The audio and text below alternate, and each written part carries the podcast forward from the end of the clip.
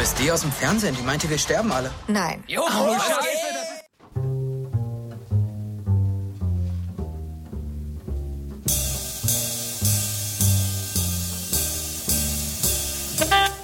Barcelona, Fun City Blues. Das dritte Covid-Jahr hat begonnen. Es ist Montag, der 3. Januar 2022 und ich gehe durch die Fun City, den alten Weg zur Plaza Real. Frühlingshaftes Wetter, blauer Himmel, viele deutsche Touristen in der Stadt, höre beim Vorbeigehen ihre Stimmen. Die Silvesternacht und der ganze Rummel liegt hinter uns. Es war alles sehr ruhig hier in der Hauptstadt unserer unsichtbaren Republik. Ich war um halb zwei Uhr in der Neujahrsnacht unterwegs von Gracia runter nach Ciudad Bella. Mir fielen die verlorenen Grüppchen auf, meist Ausländer, die feiern wollten und alles geschlossen vorfanden. Hatten die denn überhaupt keine Ahnung, dachte ich. Viele suchten dann Taxis.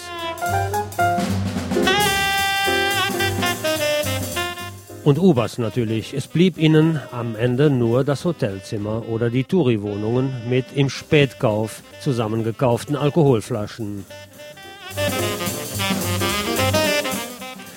Jedenfalls, es ist Montag. Auf der Via Laietana, Ecke Princesa, Argenteria, der erste Neujahrsschreck. Der altmodische Kiosk mit dem 80er Jahre Charme hat den Besitzer gewechselt. Die überschäumende Vielfalt der Zeitungen und Zeitschriften und Faszikel ist verschwunden. Das Angebot an gedrucktem böse geschrumpft. Keine ausländischen Magazine mehr. Kein Spiegel, kein Guardian, keine Monde Diplomatique. Dafür Souvenirs, Flamenco-Püppchen und der ganze Tinef made in China. Barcelona, Fun City Blues. Das neue Jahr hat begonnen. Die Bäckerei La Colmena hat die Preise erhöht. Croissant kostet jetzt 1,20 Euro. Auch das Bra-Café gibt den To-Go-Coffee jetzt nur gegen 1,60 Euro ab. Calle Ferran. Viele Menschen, immer noch die Hälfte aller Läden geschlossen. Pleite zu verkaufen, Enventa, Envenda auf den Schildern. Der Bettler mit den Rasterzöpfen sitzt mit seinem Köter kurz vor der Passage Maros, raucht und hat vor sich auf den Bürgersteig ein Arsenal an beschrifteten Bechern ausgebreitet. Sechs sind es an der Zahl. Auf einem steht Alkohol, dann Drogen, Marihuana, Hundefutter, Pizza, Ferrari. Ich werfe ihm 50 Cent in das Ferrari-Töpfchen, 30 in den Hundefutterbecher. Zum Dank entblößt er mir sein Zahnlückengebiss.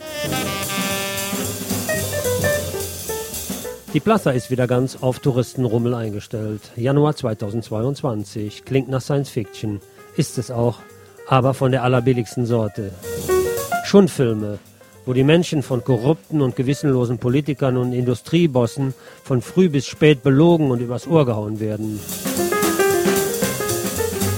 Gleichzeitig wird die Kontrolle immer schärfer. Videoüberwachung, Gesichtserkennung, Angstkampagnen, Kriminalität, Seuchen.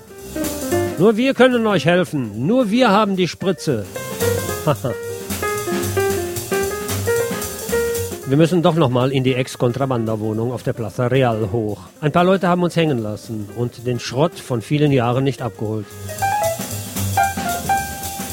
Finden in der Küche noch etwa 140 Büchsen San Miguel Bier. Ein paar sind aufgeplatzt und ausgelaufen. Die Küche steht nur nicht unter Wasser, aber unter Bier.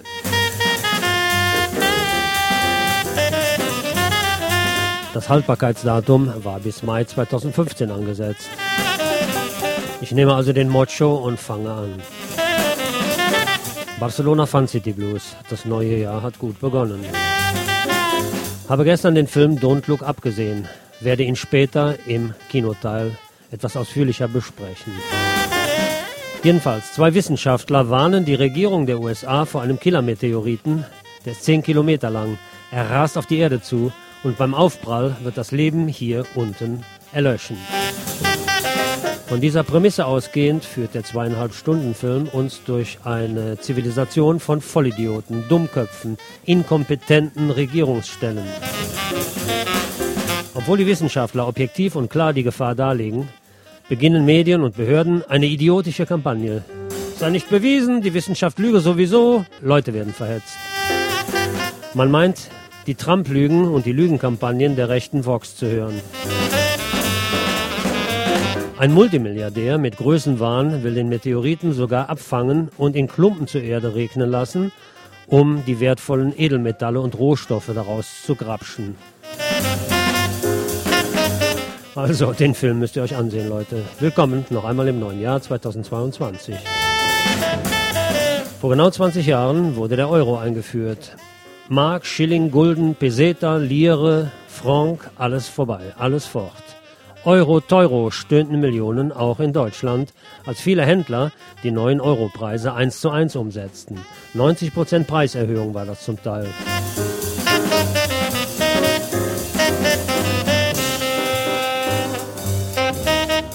Zum Einklang jetzt noch ein Zitat von Thomas Jefferson. Verfüge nie über Geld, bevor du es hast.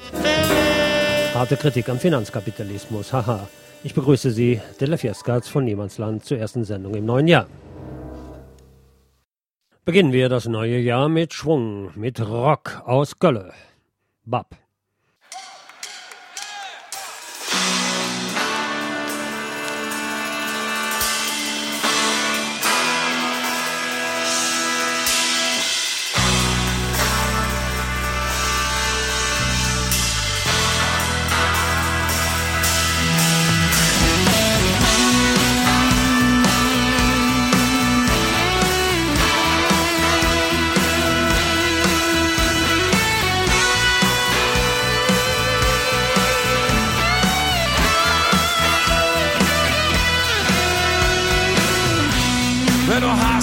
Hätte willst, dass hier bald entsteht.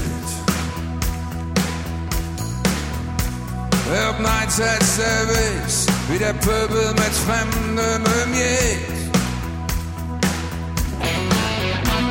In dem elbaren Land, wo man Sünde Backschonen verbrannt. Ich spar nicht die Kraft,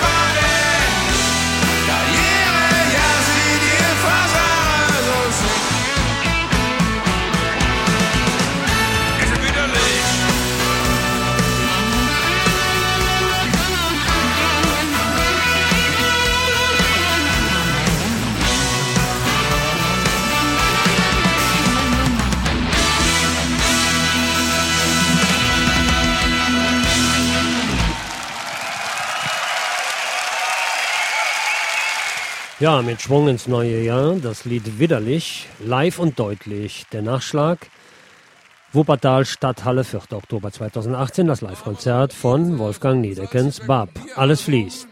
Gucken, ob ihr es raten könnt. Frauenname mit neun Buchstaben. Jupp. Ja. Der Lapplandkrieg.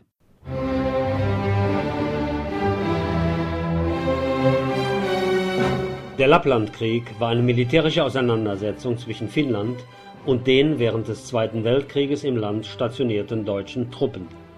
Er dauerte von September 1944 bis April 1945 und war der letzte der drei während des Weltkrieges auf finnischem Boden ausgetragenen Kriege. Es kam dabei auch zu Kampfhandlungen zwischen Wehrmacht und Roter Armee. Die Kräfte auf deutscher Seite wurden von Generaloberst Lothar Rendulic befehligt. Finnland kämpfte nach der Niederlage im Winterkrieg 1939-40 seit Juni 1941 im Fortsetzungskrieg zusammen mit dem Deutschen Reich gegen die Sowjetunion, um die im Winterkrieg verlorenen Gebiete wiederzuerlangen. Im Januar 1943 kam der finnische Feldmarschall Mannerheim durch die deutsche Niederlage bei Stalingrad und die Sprengung des deutschen Belagerungsringes um Leningrad zu dem Schluss, dass eine deutsche Niederlage absehbar sei. Am 3. Februar 1943 beschloss ein informelles Kriegskabinett in Mikkeli um Marschall Mannerheim, Staatspräsident Risto Ryti und Finanzminister Väinö Tanner, dass angesichts der sich abzeichnenden Niederlage der Deutschen Finnland rechtzeitig separat aus dem Krieg ausscheiden müsse, um seine Existenz zu sichern.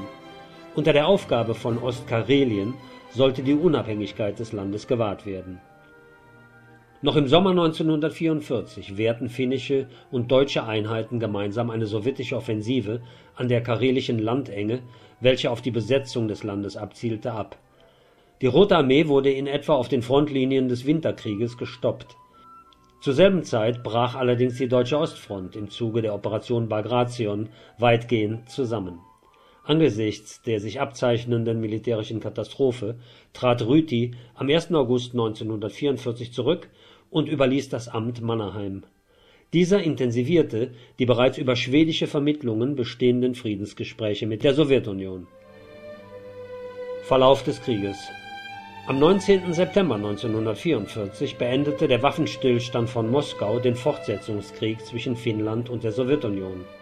Um seine Unabhängigkeit zu retten, trat Finnland einige Gebiete ab und wurde überdies dazu verpflichtet die bisher faktisch verbündeten deutschen Truppen mit militärischen Mitteln innerhalb von 14 Tagen zu vertreiben. Da diese Frist nicht eingehalten werden konnte, entstand ein Scheinkrieg, der vom finnischen Generalquartiermeister Generalleutnant A. F. Eiro als Herbstmanöver bezeichnet wurde. Finnen und Deutsche trafen geheime Übereinkünfte wobei die Verminung des Rückzugweges und die Zerstörung von Brücken durch die Deutschen Teil dieser Taktik waren, um den Sowjets auch handfeste Beweise gegen ein rasches Nachsetzen durch die Finnen zu liefern. Der Druck durch die Sowjets auf die Finnen war allerdings so stark, dass diese die Wehrmacht vermehrt angriffen, woraufhin die Deutschen im Rahmen der Kampfhandlungen schließlich auch die Taktik der verbrannten Erde anwendeten. Dabei wurden ganze Dörfer, einzelne Häuser, Straßen und Brücken zerstört oder vermint was den Vormarsch der finnischen Verfolger stark verlangsamte. Durch ein Feuer, ausgelöst durch die Explosion eines Munitionszuges, brannte die Stadt Rovaniemi restlos nieder. Die Kampfhandlungen zogen sich bis in den Frühling 1945 hin. Die deutschen Truppen zogen sich dabei im Rahmen von Unternehmen Nordlicht nach Norden zurück, um in das noch von deutschen Truppen besetzte Norwegen zu entkommen. Der letzte Ort Finnlands, der nach den am 25. April 1945 stattgefundenen Kämpfen mit den finnischen Truppen von den Deutschen geräumt wurde, war am 27. April 1945 das Dorf Kilpisjärvi im äußersten Nordwesten des Landes. Am folgenden Tag teilte Generalleutnant Hjalmar Siilasvuo Feldmarschall Mannerheim mit, dass Finnland von deutschen Truppen befreit sei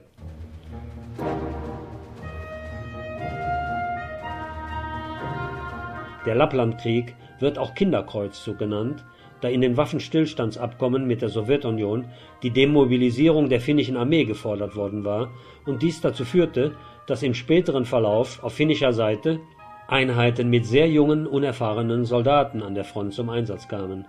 Ein hoher Anteil der finnischen Ausfälle war dabei auf den Einsatz von Landminen zurückzuführen.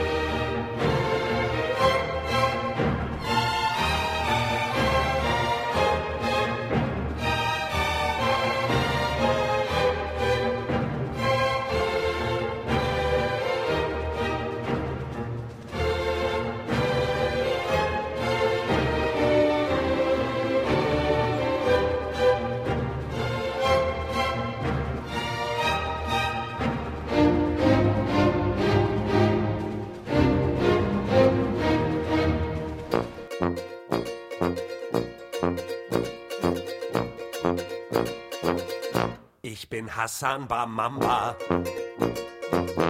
Präsident von Katamba. Bin beim Volk sehr beliebt. Ich bin Diktator der Herzen. Ich trage eine Uniform. Mein Leibarzt sagt Gesundheit gut. Vor Costa, was gibt's denn heute? Mit Blut. Bin seit 40 Jahren an der Macht. Hab drei Putsche überlebt. Weiß nur eins mit Sicherheit. Ich werde wieder gewählt. Heute war Steinigung im Bürgerpark. Ich war leider nicht dabei. Ich verbrachte den Vormittag in meiner Fallknarrei. Ich liebe meine Bodenschätze. Lasst mich bitte nie im Stich. Ich glaub an den Koran, an mein Gas und mich. Da sind ja meine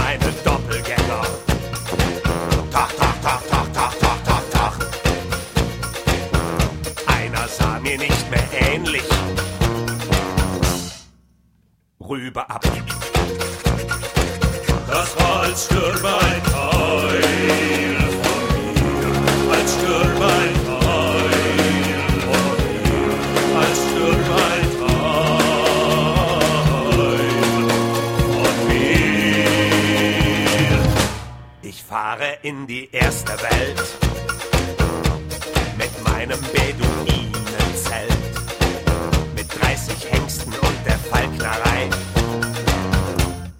brauch das Bohai. Ich schickte Margaret Thatcher einen Araber-Wallach. Ich schenkte Walter Scheel mein Lieblingskamel. Das war als stürbe ein Teil von mir, als stürbe ein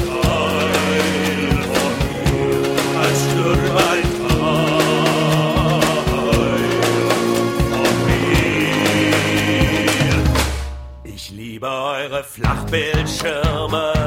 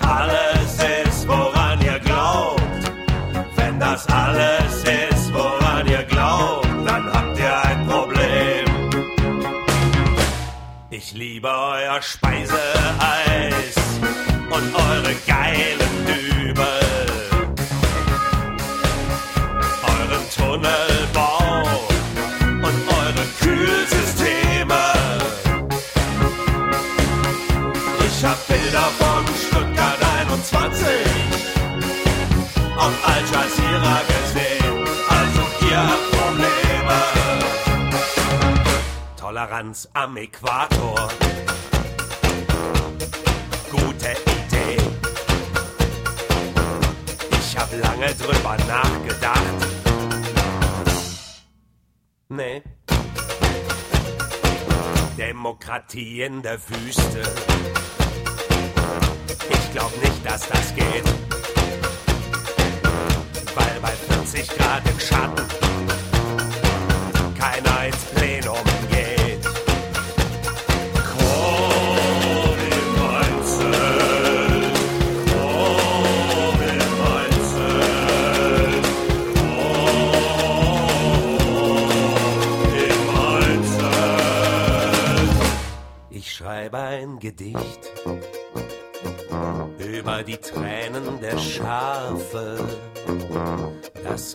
Heißt Anything Goes. Nicht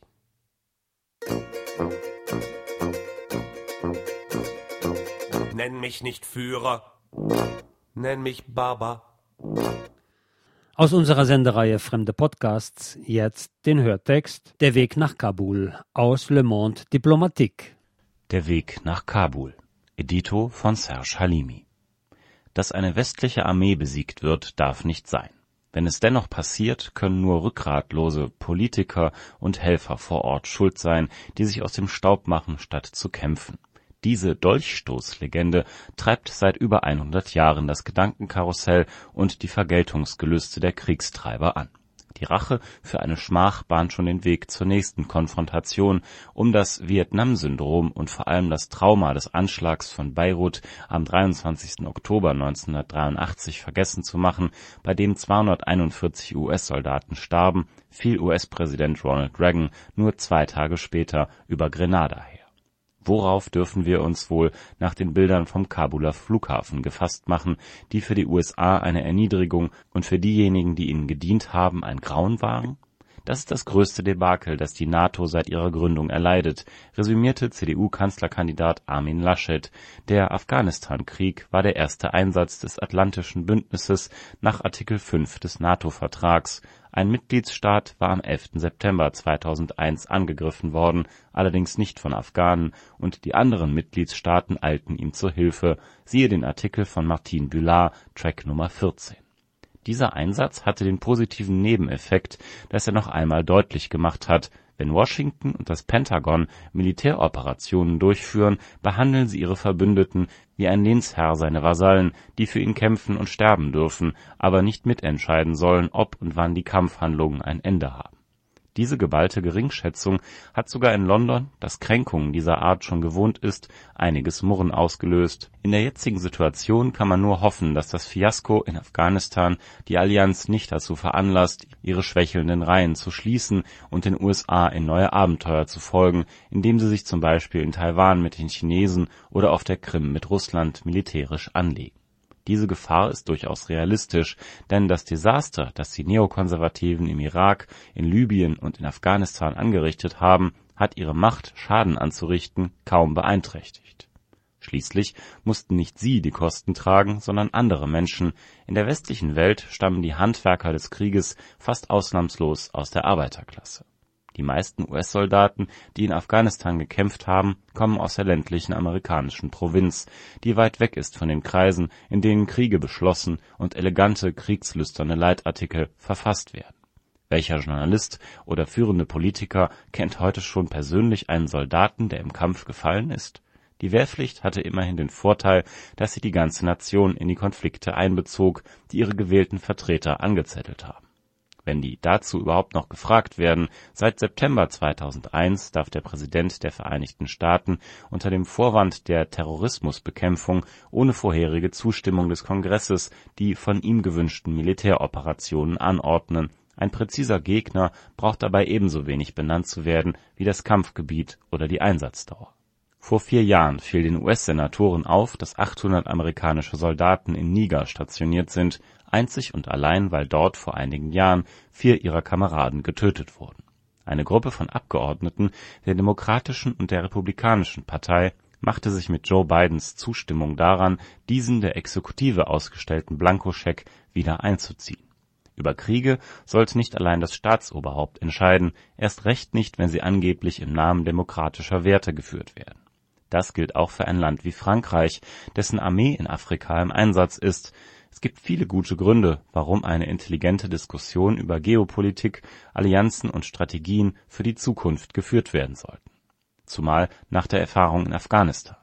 Doch die jüngsten Einlassungen der Kandidaten für die Präsidentschaftswahl in Frankreich im kommenden April lassen befürchten, dass es dazu nicht kommen wird Emmanuel Macron hat sich zum Vortänzer der sicherheitspolitischen Demagogen gemacht, indem er mit Blick auf die vor dem Totalitarismus der Taliban flüchtenden Afghanen vor erheblichen illegalen Migrationsströmen warnte.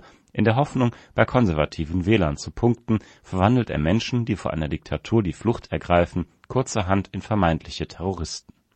Die beiden rechten Kandidaten Xavier Bertrand und Valérie Pécresse gingen natürlich noch einen Schritt weiter Pécresse erklärte gar, in Kabul stehe ein Teil der Freiheit dieser Welt auf dem Spiel, und die sozialistische Pariser Bürgermeisterin Anne Hidalgo kam bei ihrer Analyse des westlichen Debakels unter Berufung auf den Afghanistan-Experten Bernard-Henri Lévy zu dem furchterregenden Fazit, dass wir uns auf die eine oder andere Weise wieder auf den Weg nach Kabul werden machen müssen Jetzt warten wir darauf, dass sich Anne Hidalgo und Valérie Pécresse bei den Russen und der NATO nach probaten Rezepten für den letzten triumphalen Marsch auf die afghanische Hauptstadt erkundigen.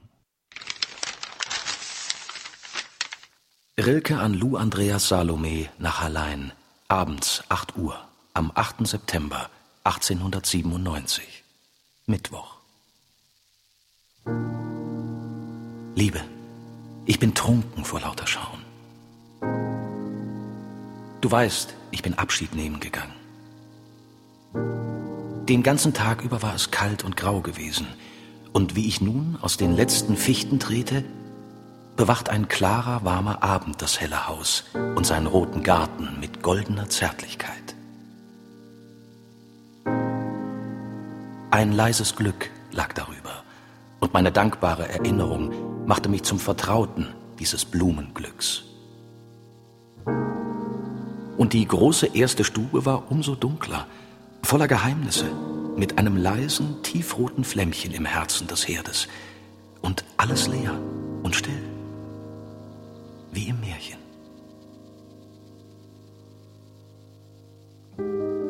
Die Alte fand ich mitten im kühlen Wiesenduft heuend. Sie grüßte mich so froh, war fast gerührt darüber, dass ich sie finden kam. Sprach von dir voll von ungelenker, hilfloser Liebe, sprach vom Winter und vom Wiedersehen und von dem Wetter und einem Teppich, den ich noch vergessen hatte. Und das alles fast gleichzeitig, so dass es mich tief ergriff. Ich löste mich mit guten und innigen Worten von dem rastlosen alten Menschen los, ging den Weg und vergaß auf alle Gedanken.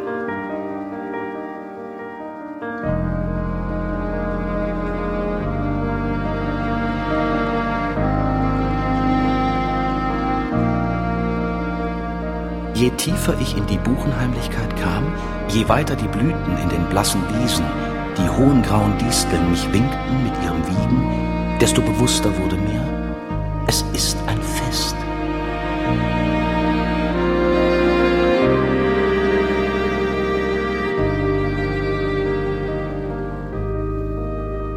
Es war nicht Alltag da oben. So war es nur die paar Mal, wenn wir allein oben schritten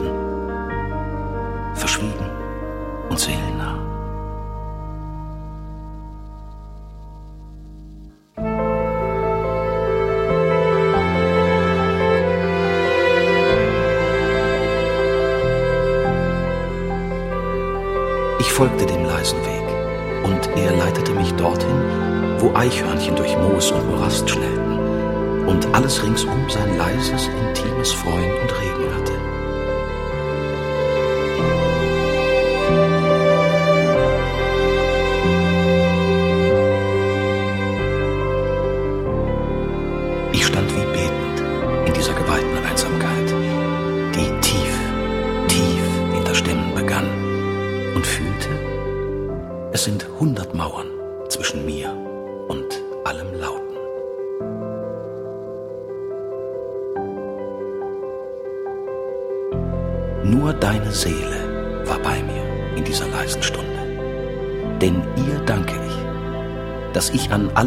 so tiefe Freude haben kann und Durch ihre Gnade bin ich ja so reich, durch ihre Liebe so froh.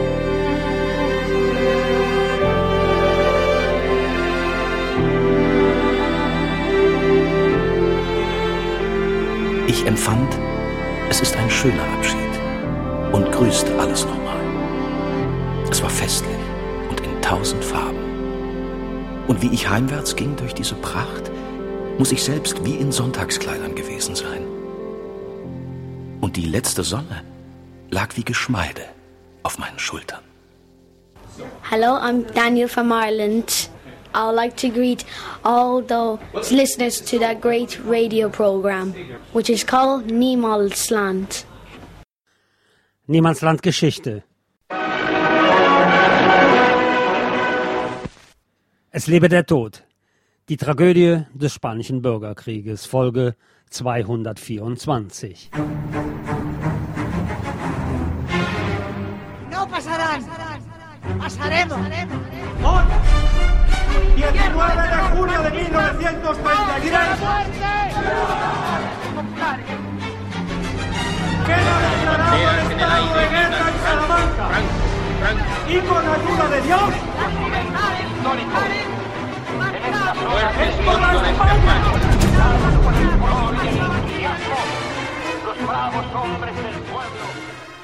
Die Republik im Krieg. Wir hatten in der letzten Sendung versucht aufzuzeigen, dass der spanische Bürgerkrieg in einen europäischen Bürgerkrieg eingebettet war. Dieser europäische Bürgerkrieg war wie der spanische auch ein Kulturkampf. Die gewaltsame Unterdrückung alles gesellschaftlich, kulturell oder sexuell anderen wurde nicht nur durch die Militärputschisten in Spanien, sondern auch in anderen europäischen Ländern durch die radikale Rechte ins Werk gesetzt. Diese Politik hatte überall ihre Ursache im Aufeinanderprallen unvereinbarer Wertvorstellungen und Lebensweisen. Land gegen Stadt, Tradition gegen Moderne, eine streng hierarchisch gegliederte Gesellschaft gegen durchlässigere, egalitäre Organisationsformen, also in den gleichen Konflikten, die nun in Spanien offen ausgetragen wurden. Dieser europäische Kulturkampf war aber zugleich ein rassistischer Krieg. Das gilt nicht nur für Nazi-Deutschland. Viele Regime, vor denen die Exilbrigadisten nach 1918 geflohen waren, verfolgten eine Politik der Rassentrennung und ethnischen Säuberung, die gegen sämtliche Minderheiten gerichtet war. Ein großer Anteil, insgesamt etwa ein Viertel, der freiwilligen Brigadisten waren Juden. Auch die Polen waren in den Brigaden stark vertreten. Innerhalb des polnischen Bataillons kam es sogar zur Gründung einer spezifisch jüdischen Kompanie, der sich auch Kämpfer aus anderen Ländern anschlossen. Sie wurde nach Naftali Botwin benannt, einem jungen jüdischen Kommunisten, der 1929 in Polen umgebracht worden war, und ihre Fahne trug die Aufschrift Für eure Freiheit und die unsrige in Jiddisch und Polnisch auf der einen und in Spanisch auf der anderen Seite. Zahlreiche Mitglieder der Botwin-Kompanie schlossen sich später der französischen Widerstandsbewegung an. Die meisten jüdischen Brigadisten kämpften in Spanien allerdings in anderen Einheiten. Für viele von ihnen war das antifaschistische Engagement wichtiger als die jüdische Identität. Im Kampf gegen den Faschismus in Spanien widersetzten sich alle Brigadisten zugleich vielen anderen Formen gewaltsamer sozialer und politischer Ausgrenzung. So waren etliche der Deutschen aus den internationalen Brigaden von den Nazis verfolgt und in den ersten 1933 errichteten Konzentrationslagern inhaftiert gewesen. Außenseiter der Gesellschaft in Deutschland, politisch, sozial, kulturell oder sexuell marginalisiert. Mit ihnen gelangte das Lied Die Moorsoldaten nach Spanien, dessen Text ein Häftling des Konzentrationslagers Bürgermoor bei Papenburg im Emsland 1933 verfasst hatte.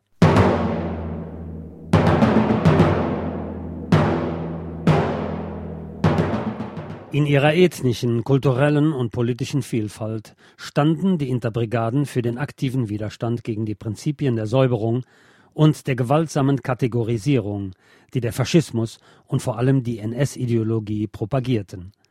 Dabei richtete sich ihr Kampf aber nicht nur gegen die Dämonen der europäischen Geschichte.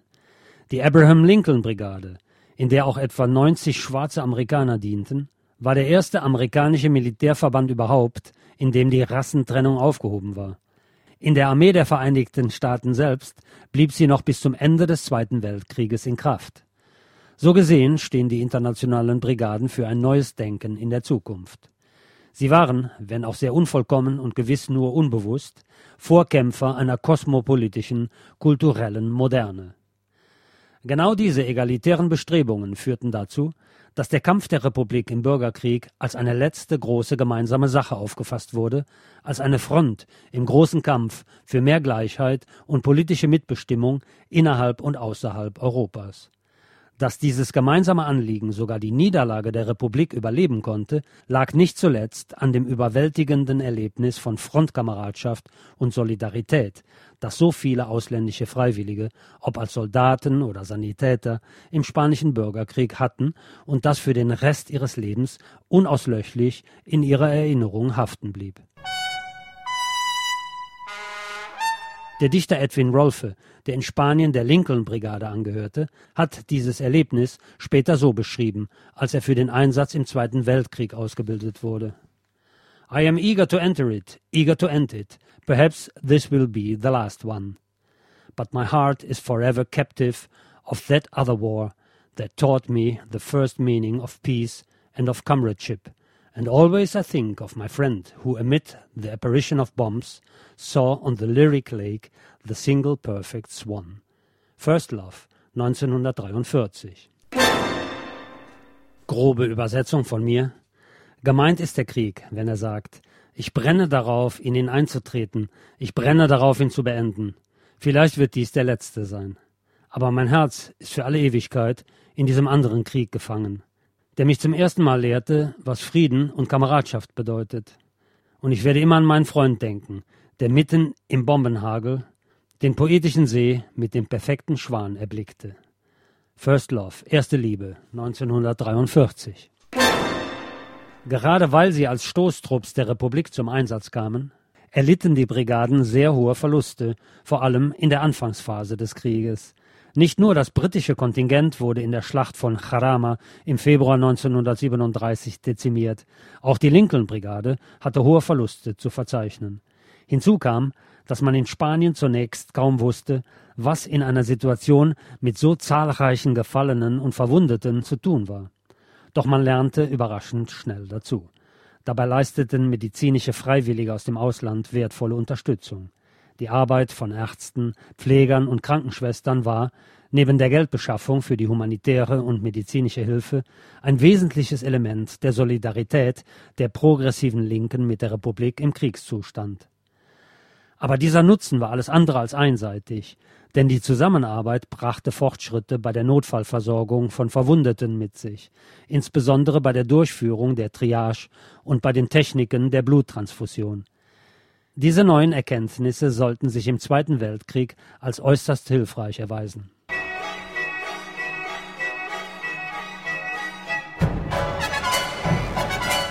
Auch in anderen Bereichen waren Fortschritte zu verzeichnen, selbst wenn die Bilanz hier nicht so eindeutig ausfällt.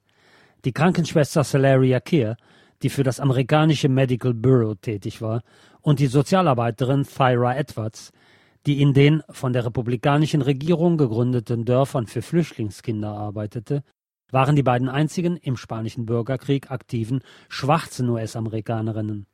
Als sich jedoch eine weitere Frau, Evelyn Hutchinson, darum bewarb, als Krankenwagenfahrerin entsandt zu werden, stieß sie auf tief verwurzelte Vorurteile. Obwohl die politische Linke nach mehr Rassengleichheit strebte, konnten sich ihre Anhänger nur vorstellen, Frauen als Krankenschwestern oder Versorgungspersonal für den Dienst in Spanien anzuwerben. Hutchinson setzte sich zwar am Ende durch, doch ihr Erfolg blieb eine seltene Ausnahme. Amerikanische Frauen wurden im Allgemeinen nur dann als Freiwillige nach Spanien entsandt, wenn sie dort Aufgaben übernahmen, die dem zeittypischen konservativen Verständnis ihrer gesellschaftlichen Rolle entsprachen. Nach 1945 führte diese Erfahrung dazu, dass die Frauen innerhalb der amerikanischen kommunistischen Bewegung die Haltung der Partei bezüglich der Geschlechterrollen in Frage stellten. Das löste eine breitere Diskussion aus, die in den 1960er Jahren zur Entstehung eines veränderten kulturellen Bewusstseins der neuen Linken beitrug. Der Kampf für eine gute Sache, wie die amerikanischen Brigadisten ihren Einsatz für die Erhaltung der Spanischen Republik nannten, fand also auf mehreren Ebenen gleichzeitig statt. Die Organisation der Interbrigaden übernahmen von Anfang an die europäischen Kommunisten. Diese politische Bewegung setzte dem Faschismus in den 30er Jahren am nachdrücklichsten Widerstand entgegen und vermochte auf diese Weise eine große Zahl liberaler und linker Wählergruppen an sich zu binden. Nirgendwo zeigte sich das deutlicher als bei der Solidarität mit dem republikanischen Spanien. So gehörten die kommunistischen Organisationen etwa zu den ersten, die gegen die Politik der Nichteinmischung protestierten.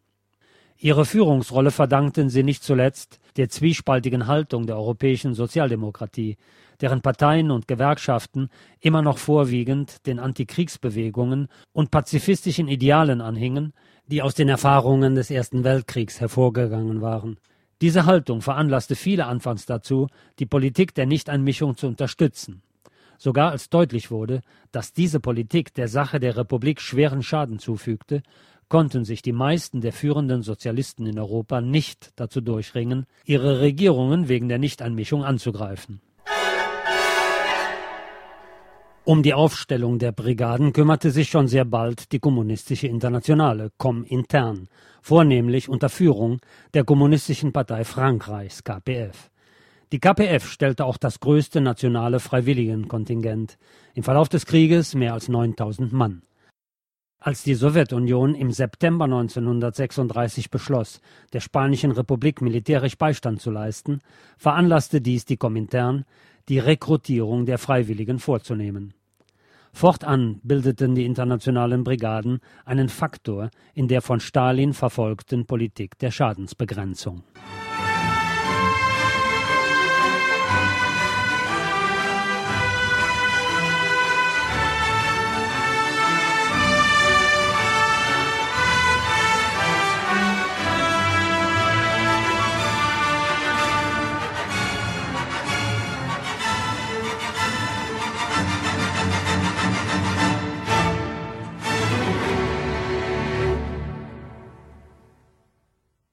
Sie hörten Es lebe der Tod, die Tragödie des Spanischen Bürgerkrieges, Folge 224, eine Niemandslandproduktion 2022.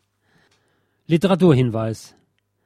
Ich verlas einen Abschnitt aus dem Buch Der Spanische Bürgerkrieg von Helen Graham, aus dem Englischen ins Deutsche übersetzt von Susanne Lenz, erschienen bei Philipp Reklam Junior in Stuttgart 2005. Titel der englischen Originalausgabe Helen Graham, The Spanish Civil War, A Very Short Introduction, Oxford, New York, Oxford University Press, 2005. Helen Graham ist Professorin für spanische Geschichte am Royal Holloway College der Universität London.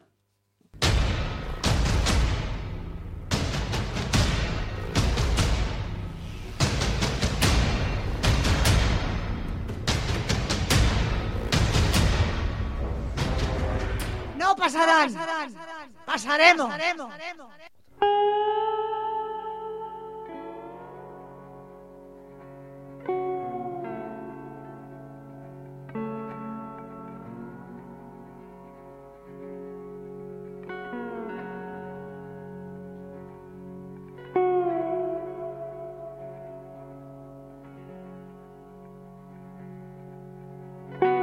Manchmal fängt meine Seele Feuer.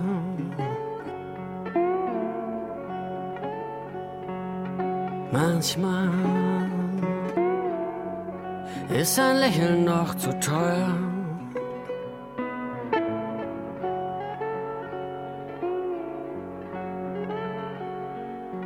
Manchmal ist nichts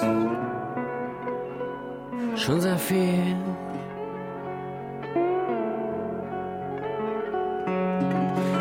Meistens ist manchmal nur ein Spiel.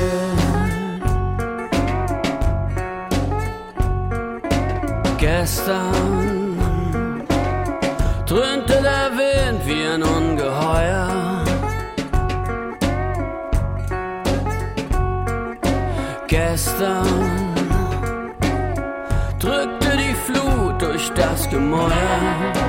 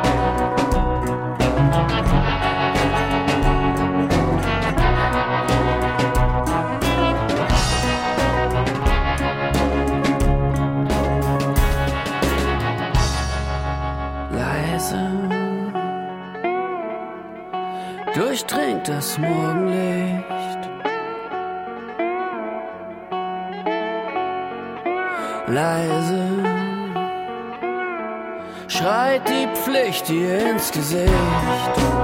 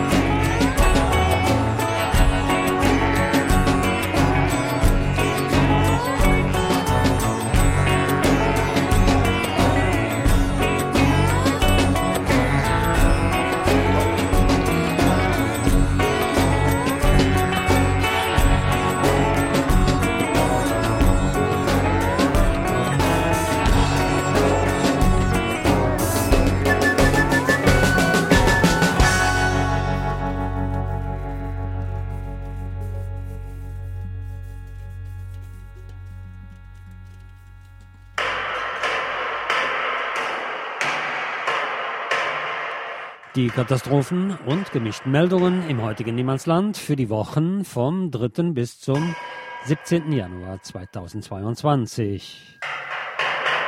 Die Lage der Arbeiterklasse in Deutschland. Thema Niedriglohnsektor. Eine neue Studie belegt, jeder Fünfte in Vollzeit ist Geringverdiener. Frauen und Ostdeutsche sind dabei besonders betroffen. Ein gewerkschaftsnahes Institut hat anhand der neuesten Entgeltdaten der Bundesagentur für Arbeit den Anteil von Geringverdienern unter den Vollzeitbeschäftigten ermittelt. Er habe im Jahr 2020 bei rund 18,7 Prozent gelegen, teilte das Wirtschafts- und Sozialwissenschaftliche Institut WSI der Hans-Böckler-Stiftung am Mittwoch mit. Im Vergleich zu 2011 sei er damit um 2,4 Prozent gesunken.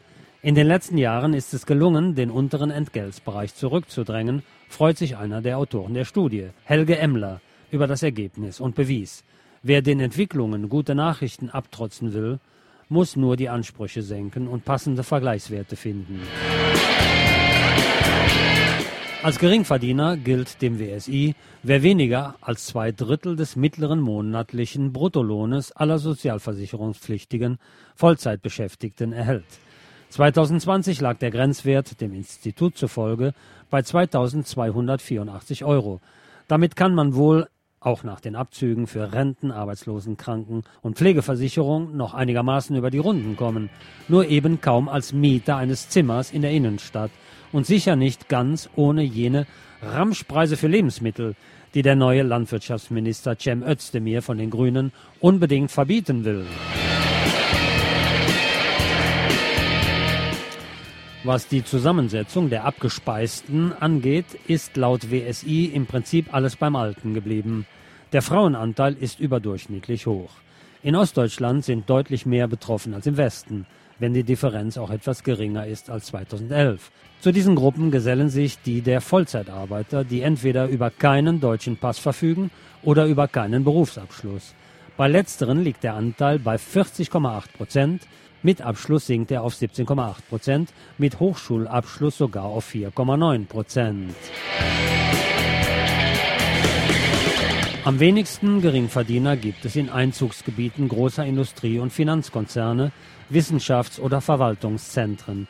Während 2020 beispielsweise in Wolfsburg bis 1945 statt des KDF-Wagens bei Fallersleben nur 6,4 Prozent der Vollzeitbeschäftigten im unteren Entgeltsbereich arbeiteten und in Erlangen nur 8,3 Prozent, waren es in Görlitz im Saale-Orla-Kreis und im Erzgebirgskreis jeweils mehr als 40 Prozent. Bundesweit mussten 25,4 Prozent der Frauen in Vollzeitarbeit mit dem geringen Gehalt auskommen, aber nur 15,4 Prozent der Männer. Dazu kam die Care-Arbeit für viele Frauen, die mit Geld überhaupt nicht aufgewogen werden kann, weshalb es gar nicht erst versucht wird. Zwischen den Branchen gab es ebenfalls gewaltige Unterschiede. Im Gastgewerbe 68,9 Prozent, in der Leiharbeit 67,9 Prozent und der Land- und Forstwirtschaft 52,7 Prozent arbeitete mehr als die Hälfte der Vollzeitkräfte im unteren Entgeltsbereich. In der Metall- und Elektroindustrie waren es dagegen nur 7,6 Prozent, in der Finanz- und Versicherungsbranche 4,2 Prozent und im öffentlichen Dienst sogar nur 2,5 Prozent der Vollzeitbeschäftigten. 2021 stand Geringverdiener auf der Liste des Langenscheidt Verlags für das Jugendwort des Jahres. Die Schulhofbeleidigung, was guckst du, Geringverdiener? Ging auf eine RTL-TV-Show neureicher Witzfiguren, die Geissens, zurück. Zum Wort des Jahres gewählt wurde passenderweise Cringe für Fremdscham.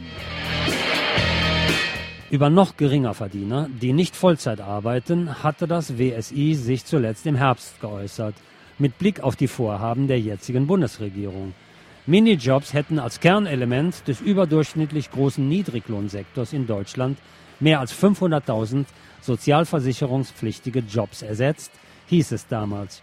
Mehr als die Hälfte der Erwerbstätigen in Armut habe Teilzeit- oder Minijobs. Weil die Brückenfunktion ins Reich der Märchen gehöre, empfehle der vom Bundesarbeitsminister berufene Rat der Arbeitswelt eine stufenweise Abschaffung der geringfügigen Beschäftigung. Der auf dem Posten gebliebene Hubertus Heil von der SPD hat den Rat nicht beherzigt. Durch Anhebung der Obergrenze von 450 auf 520 Euro sollen Minijobs laut Koalitionsvertrag viel mehr aufgewertet werden. Es kann halt gar nicht genug Arbeiter geben, die von 2248 brutto im Monat nur träumen können.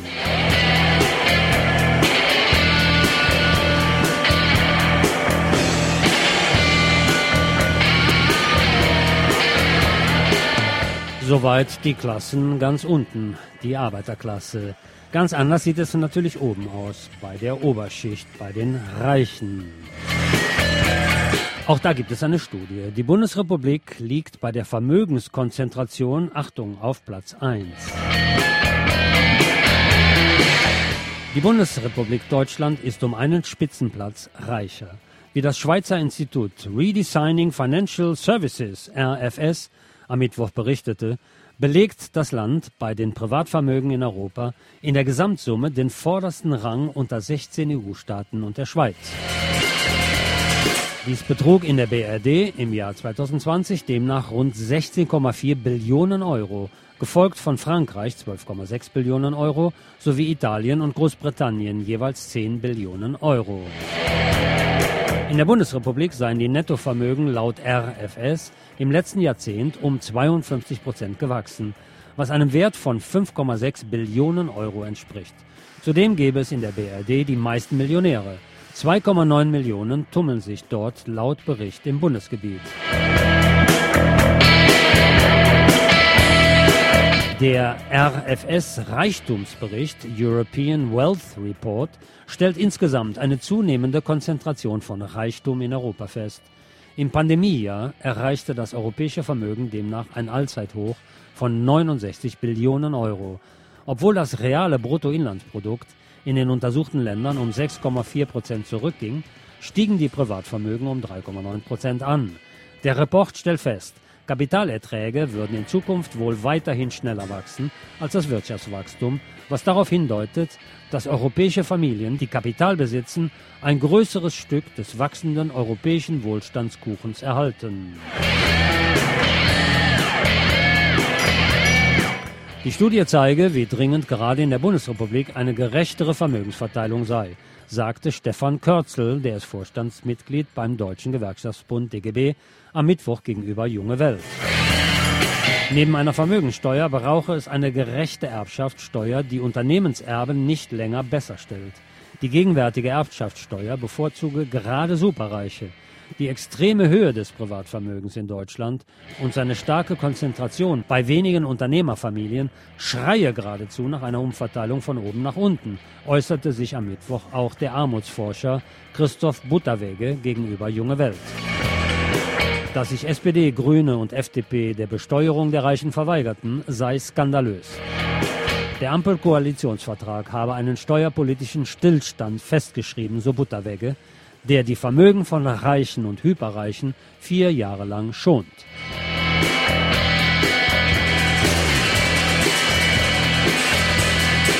Ich verlas einen Artikel von Herrn David Maywald, erschienen am 6.01.2022 auf der Homepage der Jungen Welt.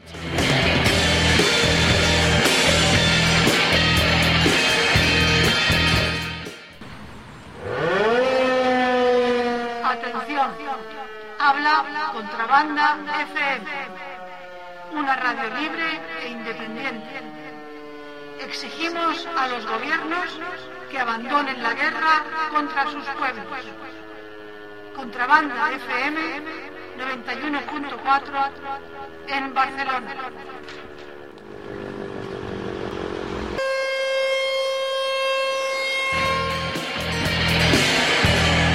Thema Missbrauch von Kindern durch die katholische Kirche.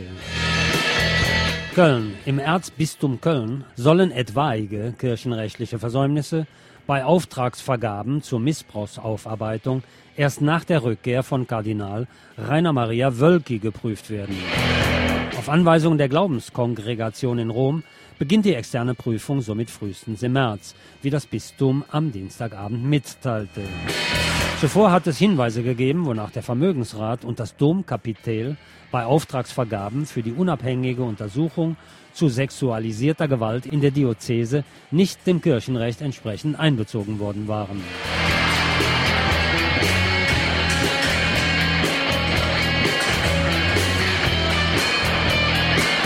Thema Schlamperei und Unpünktlichkeit. Berlin. Fahrgäste der Deutschen Bahn haben sich im vergangenen Jahr wieder deutlich häufiger über verspätete Fernzüge ärgern müssen. Im Schnitt kamen nur 75,2 Prozent der ICE und IC-Züge pünktlich am Ziel an und damit deutlich weniger als im Jahr davor, wie die Deutsche Bahn am Mittwoch mitteilte.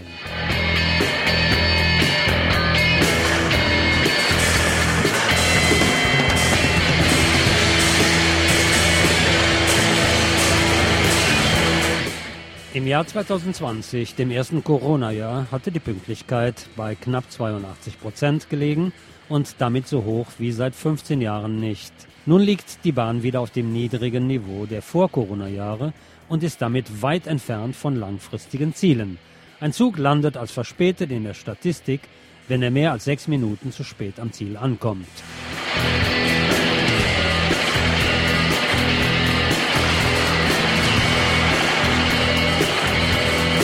Eine Nachricht aus Kanada. Ottawa. Kanada zahlt den indigenen Opfern von Misshandlung und sexualisierter Gewalt in Heimen eine Entschädigung.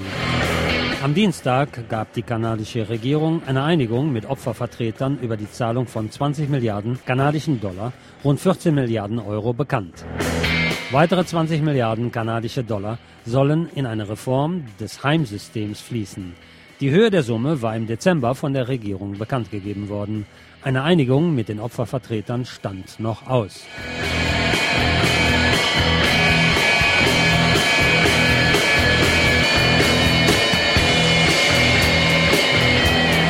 Hetzen gegen Moskau. Frau Baerbock auf USA-Reise. Washington. BRD und USA wollen ihre Hetzkampagne gegen Russland besser koordinieren. Am Mittwoch ist Bundesaußenministerin Annalena Baerbock vom Bündnis 90 Die Grünen zu ihrem ersten Besuch in den USA eingetroffen. In Washington sind unter anderem Treffen mit US-Außenminister Anthony Blinken und der Vorsitzenden des Repräsentantenhauses Nancy Pelosi geplant. Vor dem Abflug aus Berlin hatte die Außenministerin erklärt, bei dem Treffen mit Blinken wolle sie die gemeinsame Botschaft gegenüber Moskau betonen. Das russische Handeln in Bezug auf die Ukraine sei mit einem klaren Preisschild gekennzeichnet. Unterdessen forderte der EU-Außenbeauftragte Josep Borrell am Mittwoch in Kiew erneut die Einbeziehung der EU in Beratungen zwischen USA und Russland um den Ukraine-Konflikt Borrell war am Dienstag für einen mehrtägigen Besuch in die Ukraine gereist.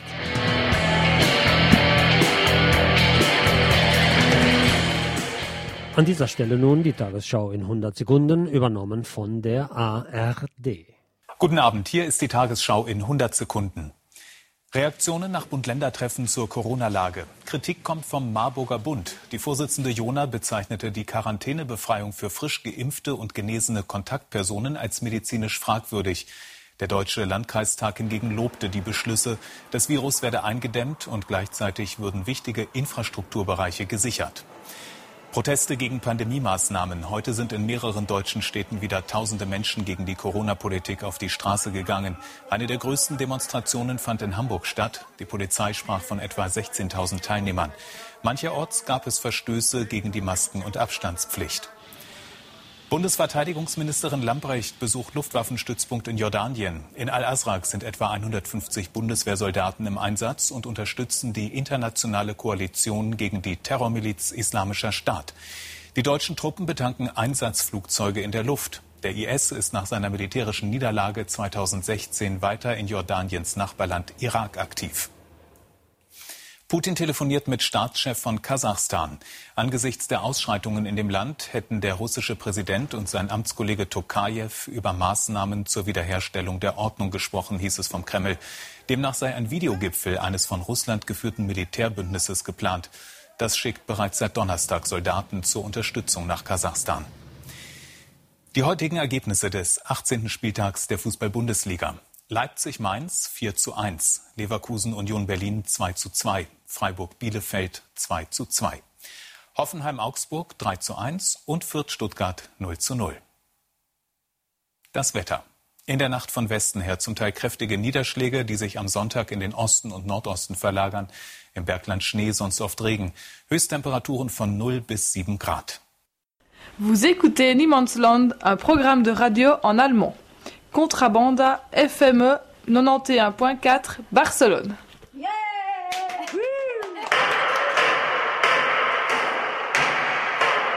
Zum Thema 50. Jahrestag des radikalen Erlasses, 50 Jahre Berufsverbote in Deutschland, schreibt Herr Nick Brauns in der Jungen Welt folgendes. Am 28. Januar jährt sich der auf Bundeskanzler Willy Brandt von der SPD zurückgehende sogenannte Radikalenerlass zum 50. Mal. Ein Großteil der daraufhin aufgrund von Aktivitäten in kommunistischen und antifaschistischen Vereinigungen oder der Friedensbewegung mit Berufsverboten im öffentlichen Dienst belegten Menschen ist längst im Rentenalter. Ein Ende ihrer Verfolgung durch den Inlandsgeheimdienst bedeutet das noch lange nicht.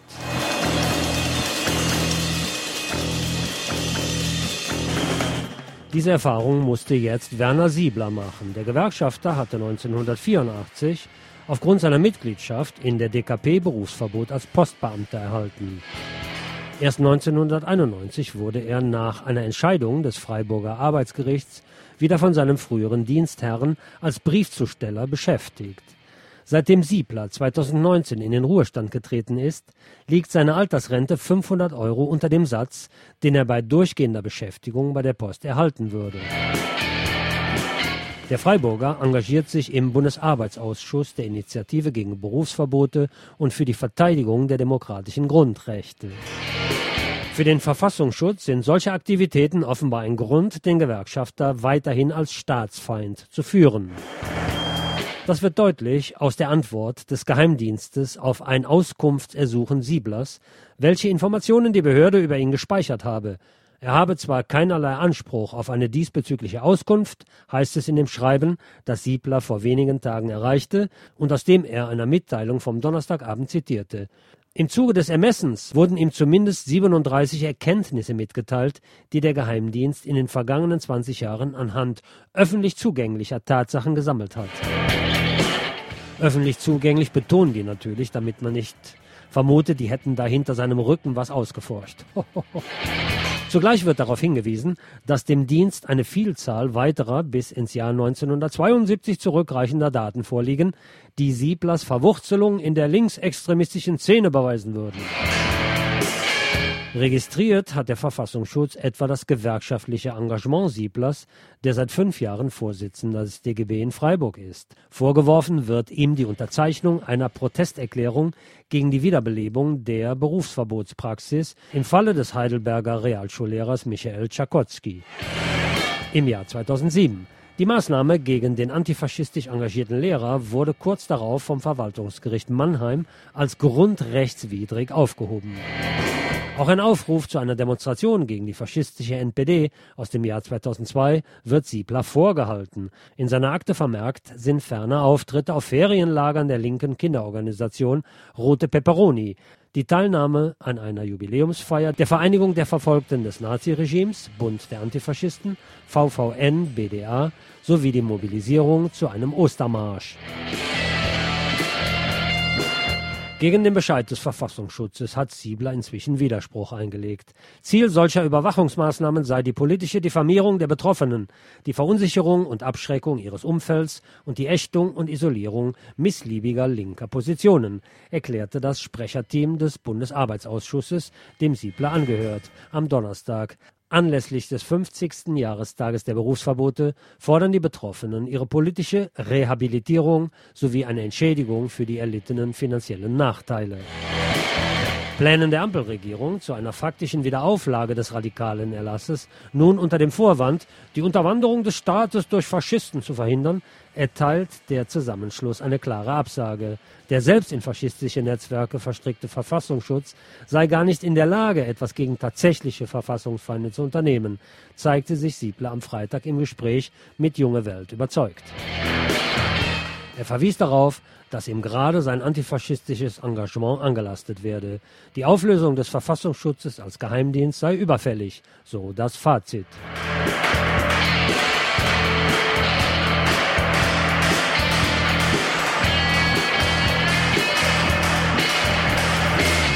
Hallo Leute, ihr hört Niemandsland 91.4 FM. Euer alternatives Radioprogramm hier in Barcelona und weltweit. Bei Contrabanda Barcelona.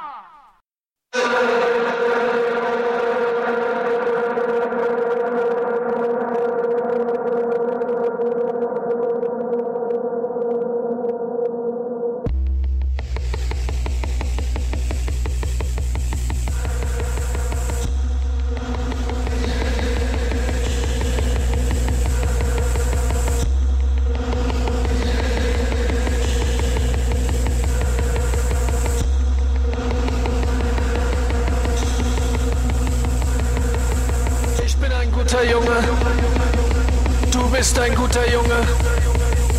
Wir sind gute Jungs. Das ist gut. Ich bin ein gutes Mädchen. Du bist ein gutes Mädchen. Wir sind gute Mädchen. Das ist gut.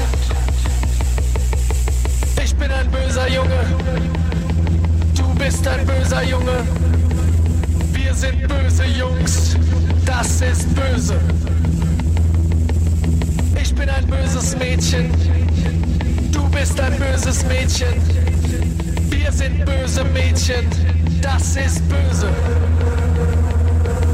Ich bin ein rechtschaffener Mann, du bist ein rechtschaffener Mann. Wir sind rechtschaffene Männer, das ist rechtschaffen. Ich bin eine rechtschaffene Frau, du bist eine rechtschaffene Frau. Wir sind rechtschaffene das rechtschaffen. Ich bin ein verkommener Mann, du bist ein verkommener Mann. Wir sind verkommene Männer, das ist verkommen. Ich bin eine verkommene Frau, du bist eine verkommene Frau. Wir sind verkommene Frauen, das ist verkommen. Ich lebe,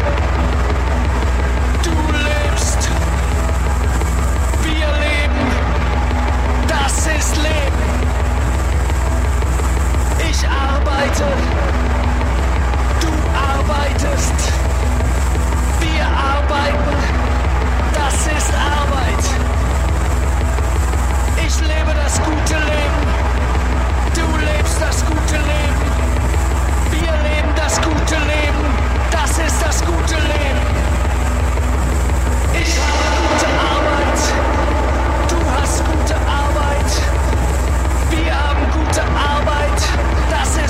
gute Arbeit. Ich spiele, du spielst, wir spielen, das ist Spiel. Ich bin langweilig, du bist langweilig, wir sind langweilig, das ist Langeweile. Ich habe Sex,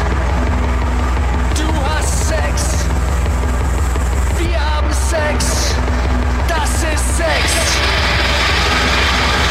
Ich zahle, du zahlst, wir zahlen, das ist Bezahlung. Ich möchte nicht sterben, du möchtest nicht sterben, wir möchten nicht sterben, das ist Angst vor dem Tod.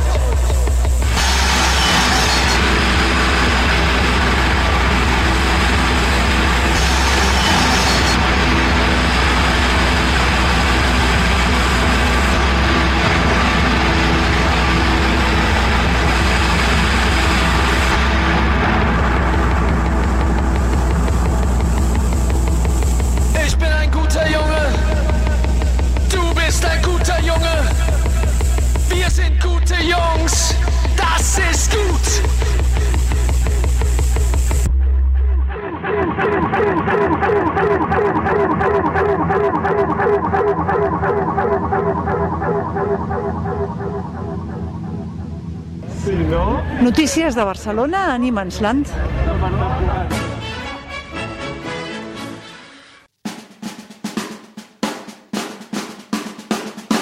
Die Niemandsland Barcelona Nachrichten für die Woche vom 3. bis zum 17. Januar 2022. Willkommen im neuen Jahr. Willkommen im neuen Barcelona Nachrichtenjahr. Thema Fremdenverkehr in Barcelona. Klingt altmodisch, ist aber aktuell.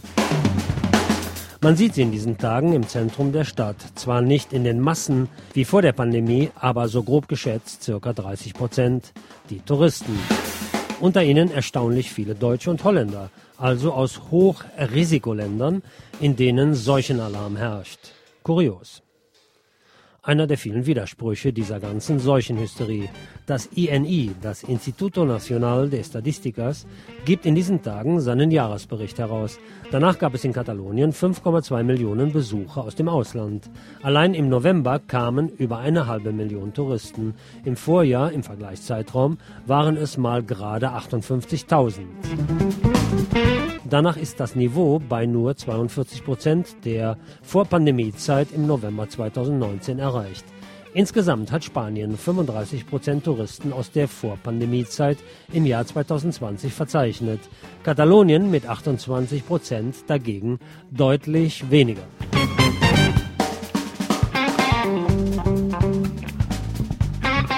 Und schon sind wir wieder im katalanischen Labyrinth. Die neue Partei der katalanistischen Liberalen um die noch Generalsekretärin von PDCAT, Angels Chacon, hat nun verkündet, dass sie und ihre Anhänger den neuen Namen dieser Partei haben registrieren lassen. Centrem heißt die neue alte Formation. Wollen wir uns ins Zentrum setzen oder zentrieren wir?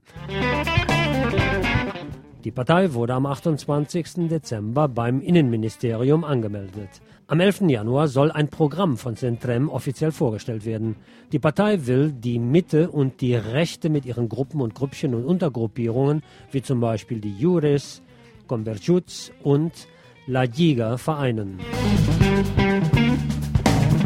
Derweil verkündet der geflohene Ex-Präsident Kataloniens, Carles Puigdemont, von Brüssel aus, dass er beabsichtige, den Vorsitz der Partei Junts per Cat aufzugeben und als Präsident des sogenannten Rats für die Republik, des Consell per la Repubblica, zu fungieren. Vor zwei Jahren hatte Puigdemont bereits die Crida Nacional per la Repubblica gegründet und zwei Jahre später wieder aufgelöst. Der Mann hat offensichtlich genug Zeit und Muße, sich immer neue Parteinamen und schlaue Strategien für seine Abspaltungsideologie auszutüfteln.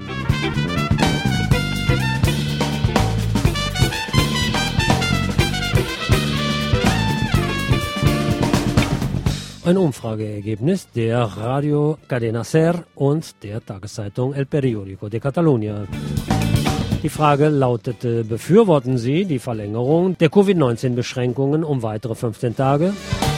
No, nein meinen 56 Prozent. Sie ja 44 Prozent. Bargeldverkehr. Das Rathaus von Barcelona plant in den Räumlichkeiten municipaler Institutionen Geldautomaten für alle Bürgerinnen und Bürger aufzustellen. Besonders in den Centros Cívicos und Altersheimen und Wohnprojekten für Senioren. Dies vor allem in Stadtvierteln, wo in den letzten Jahren Bankfilialen geschlossen wurden und Geldautomaten verschwunden sind. Diese Servicewüste wolle man nun abbauen, so Jaume Colboni, der ist Primärteniente der Alcalde hier in Barcelona. Die Pandemie und die neuen Technologien haben die elektronische Zahlungsweise stark verbreitet. Doch gibt es immer noch einen sehr hohen Anteil an Personen, die keinen Zugang zum Internet haben und kilometerweit vom nächsten Geldautomaten entfernt sind. Urbanes Leben. Die große Operation Terrassen ist in Marsch gesetzt. Das schildert El Periódico de Catalunya in seiner Ausgabe vom 5. Januar. Das Rathaus will die Lizenzvergabe für die Terrassentische erneuern und sie unter den herrschenden Pandemiebedingungen verstärken und aktualisieren. Die Hauptsorge nun vieler Kneipenbesitzer und Restaurantbesitzer ist es, die Lizenz mit der Erweiterungserlaubnis erneuert zu bekommen. Bis zu 3618 Restaurants in Barcelona haben ihre Anträge gestellt und warten nun voller Spannung auf die Genehmigung. Vom Star-Restaurant bis hin zur Kneipe Typ Marcelino, also die Tapasbar an der Ecke. Für die Verantwortlichen gilt es, etwa für 1500 Straßenterrassen eine Architektur und ein urbanes Mobiliar zu genehmigen, wie Plattformen, Trennwände, Blumenkübel und so weiter. Der Bezirk mit den während der Pandemie am stärksten erweiterten Straßenterrassenflächen ist das Echample. Janet Sanz, die stellvertretende Bürgermeisterin, hat schon angekündigt, dass man die dem Autoverkehr abgewonnenen Terrassenflächen, wo es möglich ist, beibehalten werde. Vor allem wolle man die hässlichen New Jersey Betonblockbarrieren durch Designer-Trennelemente ersetzen.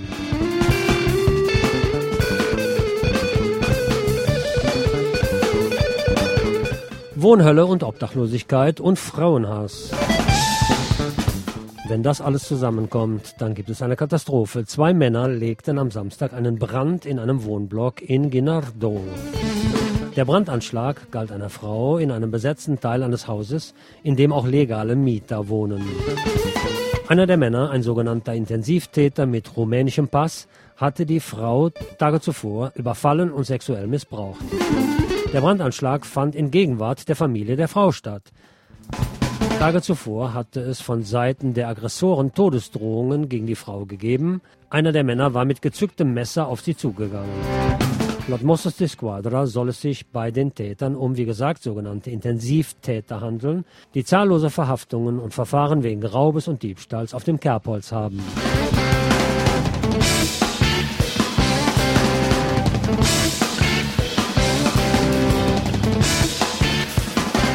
Architektur und Parkkultur und Patrimonio Nacional in Barcelona. Das Ibernakle im Ciudadella Park, der wunderschöne, prächtige Wintergarten hier mitten in der Stadt, der seit Jahren aufgrund eines Rechtsstreites mit einer Betrugsfirma verkommt, soll nun endlich nach vielen Jahren der Verwahrlosung renoviert werden. Zwei Millionen Euro hat die Stadt dafür zuerst einmal vorgesehen. Im Juli soll es mit den Bauarbeiten losgehen. Zwölf Monate werden die Restaurierungsarbeiten dauern. Das Gebäude beherbergt einen wunderschönen botanischen Garten mit subtropischen Pflanzen, die ebenfalls verdorrt und zum größten Teil verkommen sind. 1888 vom Architekten Josep Amargós entworfen und erbaut, gehört das Ibernakle zum kulturellen nationalen Kulturschatz. Es wurde 1888 vor der Weltausstellung Exposition Mundial in Barcelona eingeweiht. Zuletzt wurde das verkommene Gebäude von einer illustren Schar aus Obdachlosen und Intensivtätern behaust.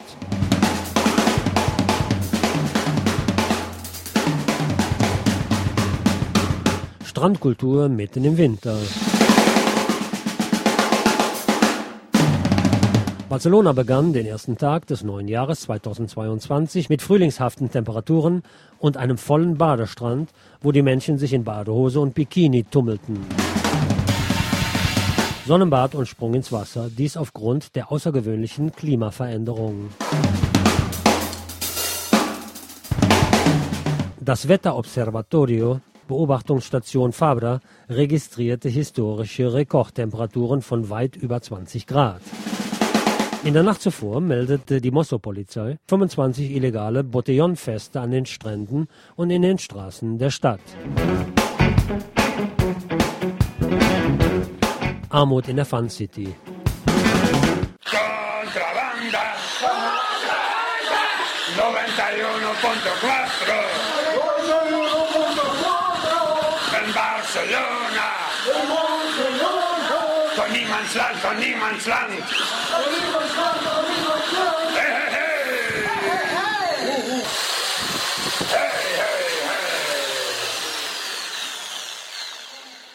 Aufgrund der Covid-Pandemie-Krise seien die Bürgerinnen und Bürger der Stadt Barcelona um ca. 5% ärmer geworden. So verlautet das Ergebnis einer Studie des Instituto de Estudios Metropolitanos y Regionales de Barcelona, IERMB, für den Großraum Barcelona, die das Jahr 2020 umfasst. Teilweise erlitten die ärmsten Haushalte im Durchschnitt bis zu 10,2 Prozent Einbußen ihrer Einkommen. Das Durchschnittseinkommen beläuft sich auf ca. 32.800 Euro im Jahr pro Haushalt. Die Ungleichheit unter den Barcelonesen ist in allen 36 Bezirken ebenfalls stark gestiegen.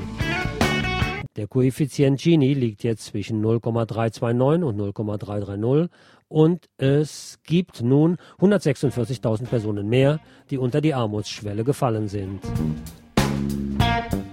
Bei 30 Prozent liegt das Armutsrisiko, 45 Prozent unter der jungen und migrantischen Bevölkerung.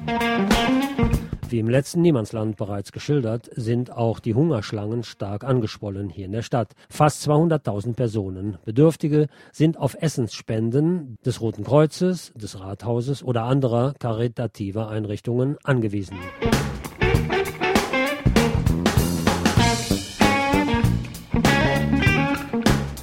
Die Banco de Alimentos, Die Lebensmittelbank sammelte 2020 6.692 Tonnen Lebensmittel aus Spenden ein, was 30 Prozent mehr als im Vorjahr beträgt. Nachrichten von der Seuchenfront. Katalonien registrierte am Jahresende 22.000 neue Covid-Fälle innerhalb von 24 Stunden. 1.592 Covid-Patienten waren am 1. Januar in Krankenhäusern hier in Katalonien eingeliefert, 433 auf den Intensivstationen. Seit Ausbruch der Pandemie haben sich allein in Katalonien 1.242.040 Coronavirus-Fälle aufsummiert. Der Reproduktionsfaktor RT der Seuche ist auf 1,87 gefallen. Die Covid-Beschränkungen wurden laut Behörden in der Regel eingehalten. Auch die Silvesternacht sei, so der Verantwortliche für Sicherheit des Rathauses Juan Batlle, ruhig und ohne größere Zwischenfälle verlaufen. Das Verhalten der Bürger sei mustergültig gewesen, so Batlle. Die Zahl der von öffentlichen Plätzen und Straßen von der Polizei vertriebenen Menschen sei 1370 gewesen. Kein Vergleich zu den zigtausenden Feierparty-Leuten vom vergangenen Sommer. Anrufe beim 112-Notrufdienst gab es dieses Jahr laut Angaben der Behörden 10% mehr. Davon die meisten aufgrund von Zwischenfällen bei Feiern. 35 Prozent, 1188 wegen sogenannten unzivilisierten Verhaltens. Das heißt, Betroffene beschmieren, krakelen, zerschlagen Mobiliar und so weiter. 21,6 Prozent, das sind 571 Fälle waren ärztliche Notrufsituationen, 17 Prozent, 355 Schlägereien und Bedrohungen von Personen, 10,6 Prozent, das sind 355, wegen Diebstahls, Raubes und Einbruchs. 2,9 Prozent, das sind 97 Fälle, das waren 53 Personen, die wurden verhaftet wegen Raubes, 14 wegen machistischer Gewalt.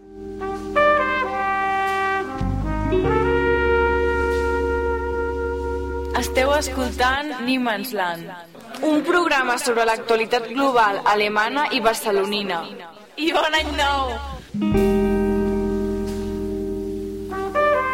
FC Barça, mehr als ein Club.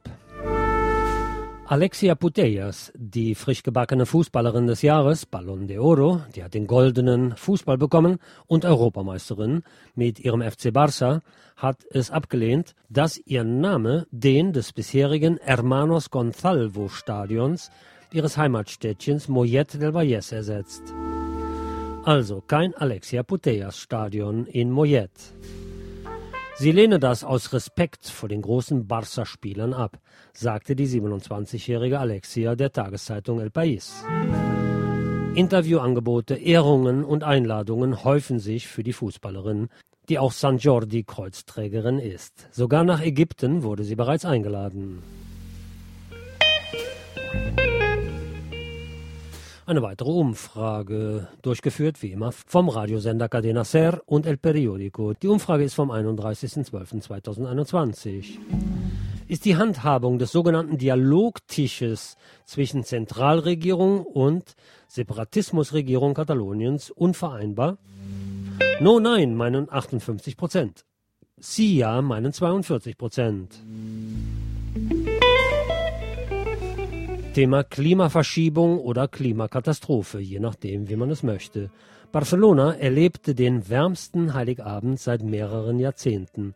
Im Stadtviertel San Andreo wurden am Heiligen Abend 21,6 Grad gemessen, eine Temperatur wie sonst im Mai. Das meldete die Wetterstation Observatori Fabra. Weitere Rekorddaten zum Klima. Meteocat meldet, dass die Höhenmessung in 3180 Metern Höhe 6,9 Grad betrug.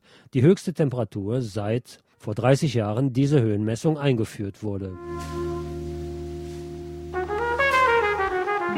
Thema Drogen, Narco-Hochburg Barcelona. Mossos de Squadra und Guardia Urbana Polizei haben kurz vor Silvester ein sogenanntes Narco-Pisso, einen Drogenumschlagsplatz in einem sogenannten besetzten Haus im Bezirk Poble Sec, geräumt.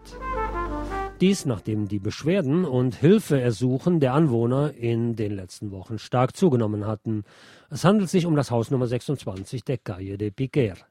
Schlägereien, Straßenraub, nächtlicher Lärm quälten die Bewohner der Straße und des Hauses, in dem sich die Narcos eingenistet hatten. Seit April ging das schon.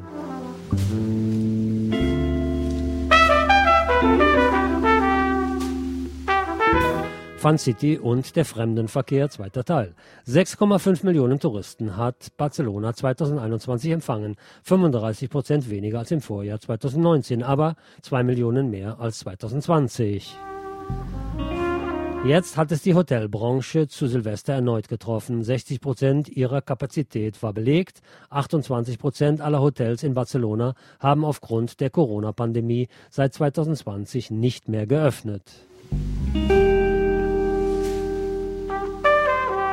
Geldregen für Katalonien. Katalonien ist die spanische autonome Region, die 2021 den höchsten Anteil an Zentralstaatsgeldern aus dem sogenannten Autonomiefinanzfonds bekommen hat.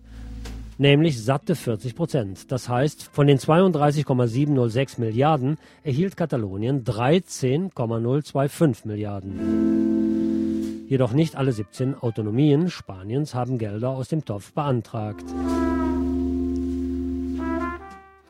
Andalusien, Aragon, Balearen, Kantabrien, Cantabria, Castilla-La Mancha, Katalonien natürlich, wie gerade gesagt, Extremadura, Murcia, La Rioja und die Comunidad de Valencia waren die Glücklichen, die beantragt hatten und Milliarden bekommen haben. Niemans Land és un programa en alemany de contrabanda FM 91.4 que s'emet des de 1998 a Barcelona. Una veu lliure en un món poc. Niemandsland. Und noch eine Meldung von der Seuchenfront. Die explosionsartige Entwicklung der neuen Covid-Variante Omikron hat dazu geführt, dass die Krankschreibungen sich in Katalonien innerhalb der letzten drei Wochen verdreifacht haben. Die Omikron-Variante von Covid hat ca. 80.000 Arbeiterinnen und Angestellte in die Krankschreibung getrieben. Renfe, die Bahngesellschaft, hat bereits Nahverkehrszüge aus dem Fahrplan nehmen müssen, weil es nur noch 50 Lokführerinnen und Lokführer in Katalonien gibt. 123.927 Neuinfektionen in einer Woche waren bereits Anfang Januar zu vermelden. Achtung, hier hat die Covid-Politik unserer weisen, allwissenden Politiker allerdings ein schönes Tor für Extraferien geöffnet. Das Departement de Salud empfiehlt allen Bürgerinnen und Bürgern, die durch einen Selbsttest als positiv, also infiziert sind, nicht zu den CAP-Gesundheitszentren zu gehen, sondern über Internet sich selbst die Krankschreibung bzw. Quarantänebescheinigung runterzuladen. Tolle Sache, das kontrolliert also niemand. Keine offizielle Stelle kontrolliert sowas. Was glaubt man denn, wie professionell es dabei wohl zugehen würde? Die Gesundheitsbehörde Kataloniens erklärt, dass man durch diese Selbstdiagnose und Selbstkrankmeldung die Krankenhäuser und das Gesundheitssystem vor dem Kollaps bewahren wolle. Klar, die Herrschaften haben ca. 25.000 Stellen im Gesundheitswesen bisher abgebaut, seit Pandemiebeginn. Achtung. Nach dem Motto Privat- oder Selbstverarztung, USA lassen grüßen.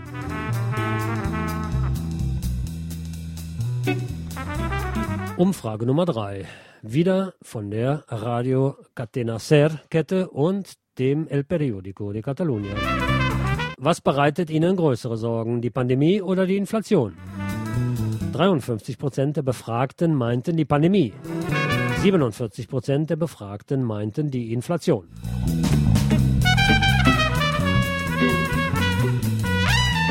Wohnhölle Barcelona, zweiter Teil. Der Investitionsfonds Lioness Inversiones hat das schöne Gebäude Casa Orsola im Echample auf der Ecke Calabria und Concel de Cent gekauft und zuerst einmal alle Mietverträge gekündigt. So soll zum Beispiel ein Bewohner des Hauses, der seit über 30 Jahren dort wohnt, sofort raus aus dem Haus. Am 23. Dezember, kurz vor Weihnachten, hat der internationale Spekulationsfonds die Briefe mit den Kündigungen rausgeschickt, beziehungsweise kamen die Briefe mit den Kündigungen bei den Mietern an. Die Hausmieterversammlung und das Syndikat de Jugueteras, das Mietersyndikat, haben mit einer Protestaktion geantwortet. Sie seien Opfer eines Spekulationsfonds geworden, der das Gebäude für Luxusrenovierung für Reiche zweckentfremden will. Auch die Geschäftsräume des Gebäudes unten sind betroffen. Dies auf einer derzeit am höchsten quotierten Straßenecke der Stadt, direkt auf der zukünftigen grünen Achse der Concel de Cent.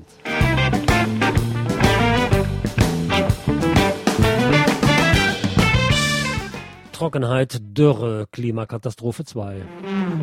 Barcelona erlebte 2021 das trockenste Jahr seit Bestehen der Klima- bzw. Regenmessungen. Dies teilte das Observatorio Fabra in dem schon erwähnten Bericht mit. Im Jahr 2021 gab es etwas weniger als die Hälfte des durchschnittlichen Regens in Barcelona. Die 327,6 mm Liter pro Quadratmeter die in zwölf Monaten auf die Stadt niedergingen, nähern sich nun eher an Städte mit weniger Regen an, wie Madrid oder Athen. Barcelona hat im Durchschnitt 620 mm Liter pro Quadratmeter pro Jahr. Es sei ein neues, trauriges und wichtiges Wetterereignis mehr, erklärte ein Meteorologe des Instituts. Nur 53 Prozent der normalen Niederschläge hat es im Jahr 2021 in Barcelona gegeben. Hinzu kam noch, dass es auch zugleich das heißeste Jahr seit Messung der Temperaturen war. 1,7 Grad heißer als der bisherige Jahresdurchschnitt.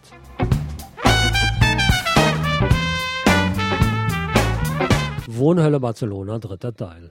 Elena Martin ist eine Bürgerin dieser Stadt. Ihr Foto erscheint in einem Artikel in El Periódico de Barcelona am 7. Januar auf Seite 35. Elena Martin ist seit 2018 arbeitslos. Vorher hatte sie in einer Schulkantine gearbeitet. Jetzt hat sie jeden Dienstag und jeden Mittwoch eine Versammlung der Bürgerinitiativen Sindicato de Vivienda del Raval und der Barceloneta. Elena ist Aktivistin geworden. Einmal pro Woche beteiligt sie sich an Protestaktionen gegen Zwangsräumungen in Ciudad Bella. Elena Martin begann sich in der Wohnrechtsbewegung zu engagieren, als sie vor drei Jahren einen Zwangsräumungsbescheid bekommen hatte. Seitdem kämpft diese einfache und entschlossene, circa 50-jährige Frau. In einem Interview sagt sie, ich konnte die Zwangsräumung stoppen, aber es war ein schreckliches Gefühl. Ich habe mich sogar geschämt. Danach kam der zweite Zwangsräumungsbescheid, diesmal mit offenem Termin, das heißt, ohne einen Räumungstermin anzugeben. Da lebt man ständig in Spannung. Doch auch hier konnte die Räumung erfolgreich gestoppt werden, dies auch zum Teil mit juristischen Mitteln. Du lebst unter ständiger Anspannung, sagte Elena. Jetzt wartet sie auf ein Urteil des Amtsgerichts Barcelona.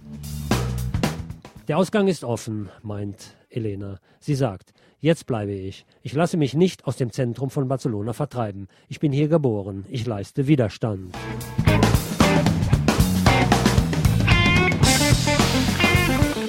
Und die letzte Nachricht betrifft das Thema Kultur hier in der Stadt. Im CCCB, dem Centre de Cultura Contemporánea de Barcelona, das heißt dem zeitgenössischen Kulturzentrum von Barcelona gibt es noch bis zum 1. Mai die interessante Ausstellung La Máscara no Menteix Mai zu sehen.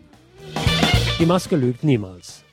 In dem in der Carrer de Montalegre 5, hier im Zentrum gelegenen Gebäude, gibt es in der großen Ausstellung Rolle und Funktion der Masken im Laufe der Geschichte und im Wandel der Zeiten zu entdecken und zu bewundern. Die Maske, ein Thema, das uns mittlerweile alle direkt betrifft, denn jeder hat sie, muss sie tragen, wird über ihren politischen Gebrauch in der Moderne geschildert. Zahlreiche attraktiv aufbereitete Säle gibt es im ersten Stock des CCCB-Gebäudes zu durchlaufen, wo Besucher und Besucherinnen anhand von Stellwänden, Grafiken, Bildern, Schautafeln, Schauobjekten, Videos und Filmprojektionen auf unterhaltsame Weise durch die Welt der Masken geführt werden.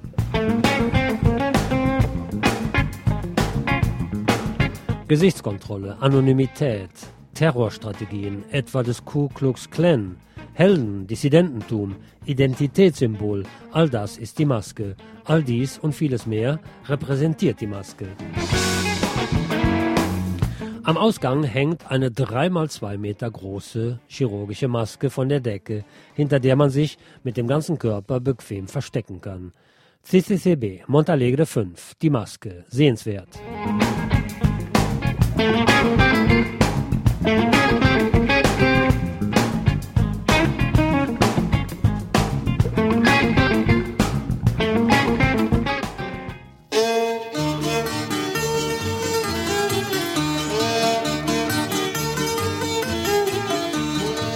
Saßen eines Montags ganz heiter und fidel zu Kassel auf der Herberg, wollte keiner zur Arbeit gehen. Wir saßen da beisammen, wohl zehn bis 15 Mann, bis endlich mehrere Zimmerer gebummelt kamen an. Sie sprachen, liebe Brüder, es ist ja heute so schön, nun lasst uns doch ein wenig nach Wilhelmshöhe raufgehen. Wir wurden uns bald einig, wir stimmten zu bereit. Wir nahmen erst einen Kümmel, der Weg, der war so weit. Und so ist recht, so ist recht, lustig wollen wir leben. Und kommen wir nicht ins Himmelreich, so kommen wir halt daneben. Wir zogen durch die Straßen, nicht langsam und nicht rasch. Einer hinter dem anderen, man nennt's den Gänsemarsch. Wir zogen durch die Straßen, die Leute blieben stehen. Die Kasseler Polizisten brauchten uns nicht nachzusehen.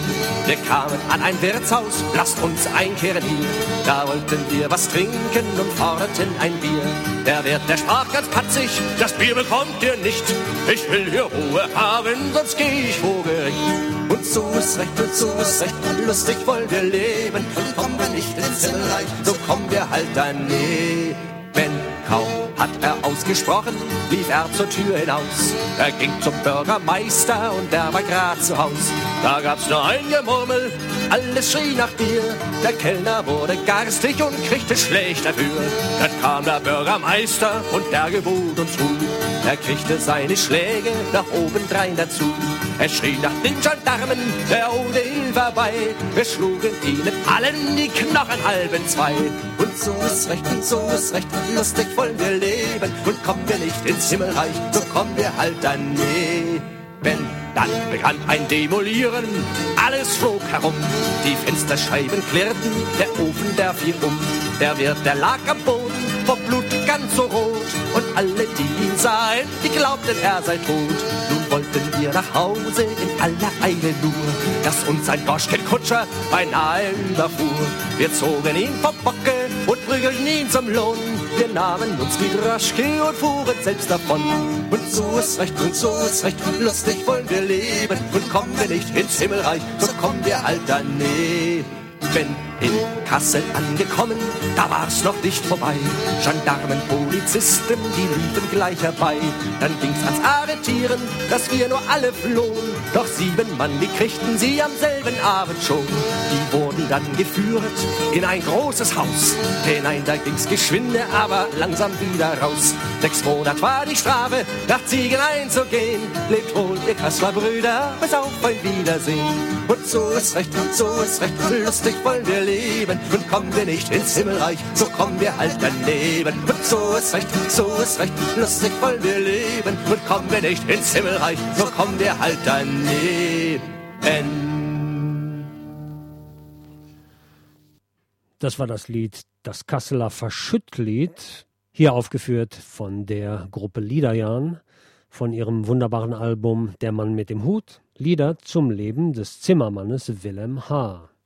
Der Ursprung des Liedes ist nicht ermittelt. Es ist ein traditionelles Lied der fahrenden Zunftgesellen. Die Quelle für dieses Lied ist aus der Dokumentation Zünftige Gesellenlieder, herausgegeben vom Verein zur Förderung europäischer Gesellenzünfte, 1978 veröffentlicht. Und wenn die Gesellen also durch die Städte zogen, da ging es schon ordentlich ab. Dass es bei den raubeidigen Burschen schon mal zu Auseinandersetzungen kam, kann Willem aus eigener Erfahrung bestätigen.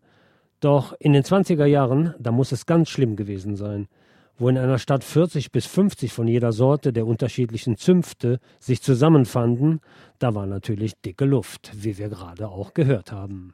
Die Geschichte der rechtschaffenen fremden Gesellen, in der Umgangssprache auch Hamburger Zimmerleute oder Seestädter genannt, kann mit Abwandlungen bis in das 12. Jahrhundert zurückverfolgt werden. Zimmermänner sind von sämtlichen Handwerkern die einzige Zunft, die allen Unbillen zum Trotz überlebt hat und deren Gesellen noch heute nach altüberlieferter Tradition auf die Walz gehen. Man erkennt sie an der Manchester Kluft mit den weißen Hosenbeinen und dem großen Schlapphut.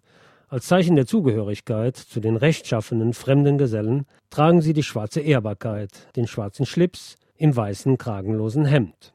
Noch ein Lied von dem Album Der Mann mit dem Hut von Liederjahn. O Sore Winter.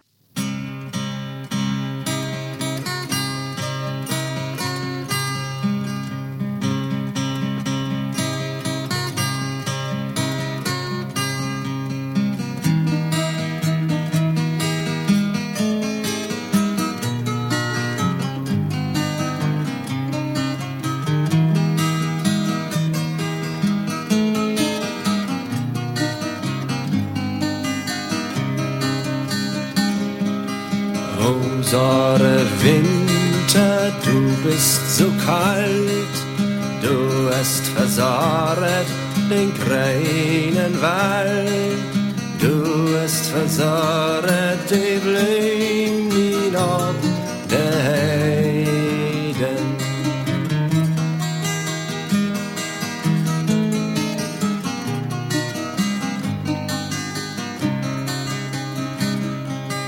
Die gelen Blümchen sind waren fahl, entflohen uns Nachtigall, sie ist uns entflohen, sie war uns nicht mehr singen.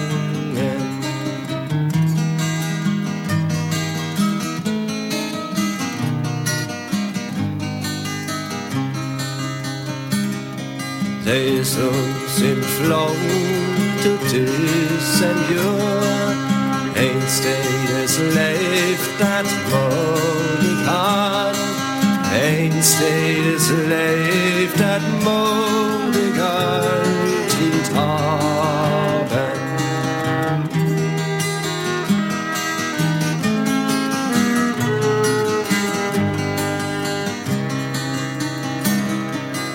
Des Abends, wenn ich vieles Leid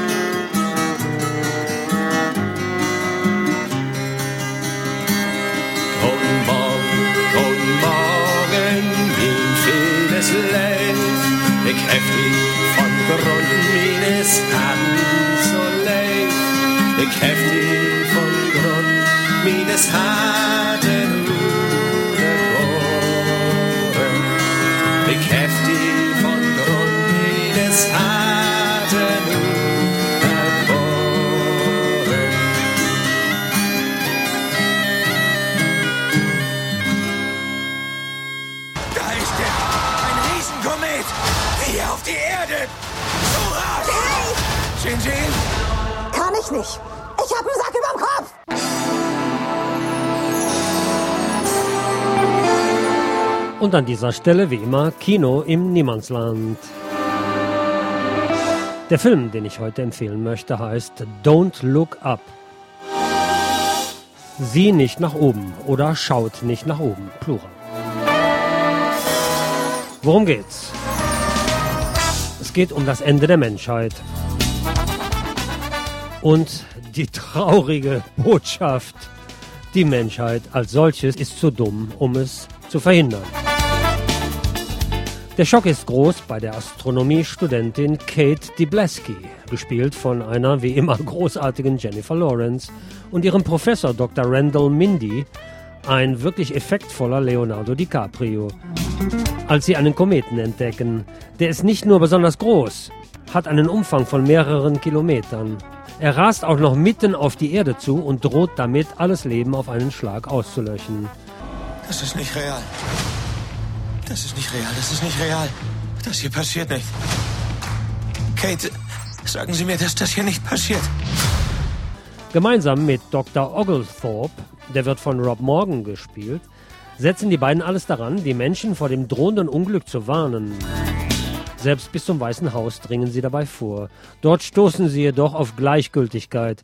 Weder die Präsidentin Janie Orlean, gespielt von Meryl Streep, noch ihr Sohn Jason, Jonah Hill spielt den, der dort als Stabschef arbeitet, scheinen sich für die Geschichte zu interessieren.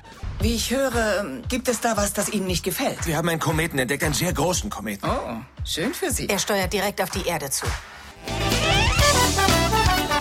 Was hier gewagt wird, ist ein satirischer Blick auf die Welt.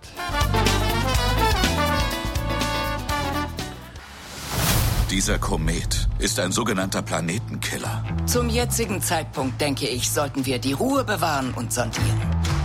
Ruhe bewahren und sondieren? Ruhe bewahren. Und sondieren. Erst bewahren wir die Ruhe und dann verdauen wir es. Das ist die Sondierungsphase. Als seriöse Wissenschaftler wollen sich Randall und Kate damit nicht zufrieden geben. Ein Ansuchen bei einer Tageszeitung und bei der Talkshow von Brie Avanti, dargestellt von Kate Blanchett und Jack Bremer, Tyler Perry spielt den, zeigt aber, dass die Leute lieber positive Nachrichten wollen. Seichte Unterhaltung, eine Endzeitstimmung passt da einfach nicht rein. Die Tatsache, dass sich die Popstars Riley Beiner, Ariana Grande und DJ Cello, Kid Cudi verlobt haben, bekommt da schon mal viel mehr Online-Traffic. Kates Wutausbruch wird gerade einmal zum schrägen Memme. Doch wie soll man nun die Seriosität der Situation erklären? Vor allem, wenn manche die Existenz des Kometen bereits anzweifeln und selbst Leute wie Besch Multimilliardenkonzern Theo Peter Ischerwell, gespielt von Mark Rylance, einen besseren Draht zur Regierung haben? Das ist die schlechteste Nachricht in der Geschichte der Menschheit. Der hat uns einfach abblitzen lassen. Was machen wir jetzt? Wir müssen die Information veröffentlichen. Lassen wir es durchsickern. Unsere Gäste heute haben eine ziemlich große Entdeckung im Weltraum gemacht. Wie groß ist das Ding? Kann es das Haus meiner Ex-Frau zerstören? Wäre sowas denkbar? es besteht eine hundertprozentige Chance, dass wir alle sterben werden. Ich, ich... Don't look up. Man muss sich hier keinen Illusionen hingeben. Im Endeffekt geht es Adam McKay, dem Regisseur, weniger um die Wahrscheinlichkeit eines Asteroideneinschlages, sondern um eine Parabel, wie wir mit unserem Planeten umgehen, dessen kapitalistische Ressourcenerschöpfung und den offensichtlichen Klimawandel, der von vielen Schlüsselfiguren wie reichen Wirtschaftsbossen noch immer als Hoax, also als Fake News abgetan wird. Und wie im realen Leben, muss man hier unangenehm feststellen, beginnen die Menschen auch in Don't Look Up, Schau nicht nach oben, die Gefahr der Situation erst zu erkennen, als es eigentlich schon zu spät ist. Wir werden die Nachricht da draußen verbreiten, wie auch immer. Es gibt ihn und er kommt zu. FBI! Großer Gott, wieso rufen Sie mich nicht einfach an? Die Rohstoffe des Kometen haben einen Wert von 140 Milliarden Dollar. Was haben diese Milliarden für eine Bedeutung, wenn wir alle sterben? Also, oh nein, wir könnten reich werden. Das wäre furchtbar.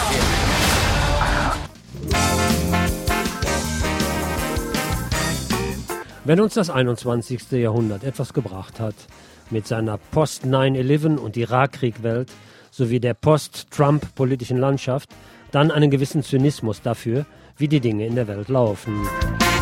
Eine heldenhafte Regierung, eine wissenschaftshörige Weltgemeinschaft, das ist auch spätestens seit Corona eher Wunschmusik.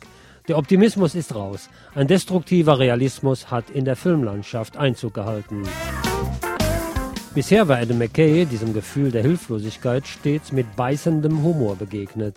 Sein The Big Short und Weiß zeigten mit hoch erhobenen Händen, wie korrupt unsere Gesellschaft funktioniert, aber nicht ohne zumindest die eine oder andere wütende Pointe zu landen. Mit Don't Look Up orientiert sich Adam McKay erstmals nicht an historischen Tatsachen, sondern er schafft ein fiktives Sinnbild der Gesellschaft, in der wir leben. Eine Generation, die mehr auf Sensationalismus und seichte Unterhaltung aus ist. Die Top 1%, die sich weiter bereichern können. Und Wissenschaftler, die die Buhmänner sind, weil sowieso jeder es besser weiß. Zugleich fordert McKay auch die konservativen Agenden der vorangegangenen Filme heraus. Dort waren es stets die Administration, die Behörden, das Militär und die Sondereinheiten, die die großen Helden waren und die Menschen retten durften. Institutionen, die im realen Leben mit ihren Taktiken eher umstritten sind. Hier sind sie eindeutig die Deppen und jene Spieler, die die Weltenrettung eher behindern als vorantreiben. Des Weiteren offenbart er auch schonungslos den Sexismus, den Frauen in der Öffentlichkeit erleben. Randall wird zum sexy Hank und Frauenschwarm. Kate ist nur eine hysterische Frau, über die alle lachen. Echt, ihr habt einen Kometen entdeckt? Ich habe ein Tattoo von einer Sternschnuppe auf dem Rücken. Oh, das, das ist spitze. Uraufgeführt auf Netflix, ich glaube in Deutschland am 24. Dezember hier in Spanien genau zur gleichen Zeit. Der Film ist sehr lang, über zweieinhalb Stunden. Wie gesagt, äh, es ist also eine beißende, pointierte, zum Teil auch recht überdrehte Satire über den Umgang mit dem menschengemachten Klimawandel. Beziehungsweise als Metapher eben der Asteroid, der auf der Erde einzuschlagen droht. Anschauen lohnt sich.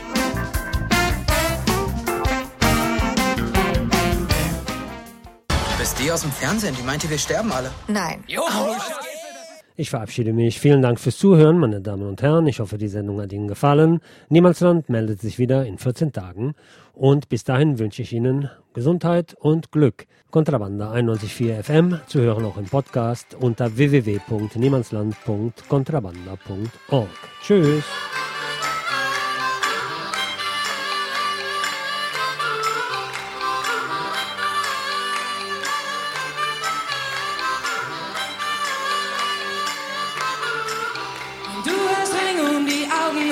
Vorn fehlen dir zwei Zähne, aber was soll ich machen?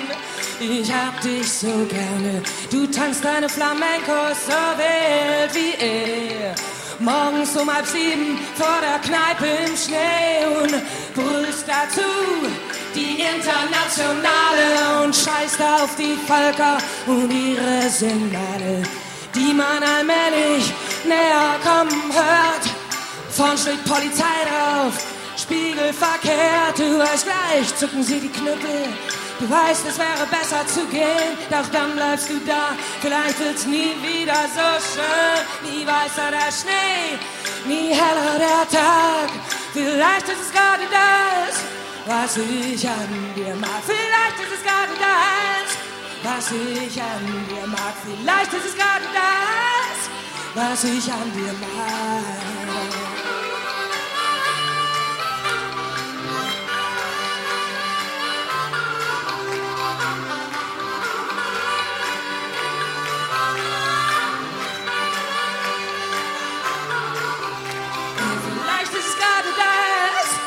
ich hatten wir mal. Vielleicht ist es gerade das. Was sich an dir wir mal. Vielleicht ist es gerade das. Was weiß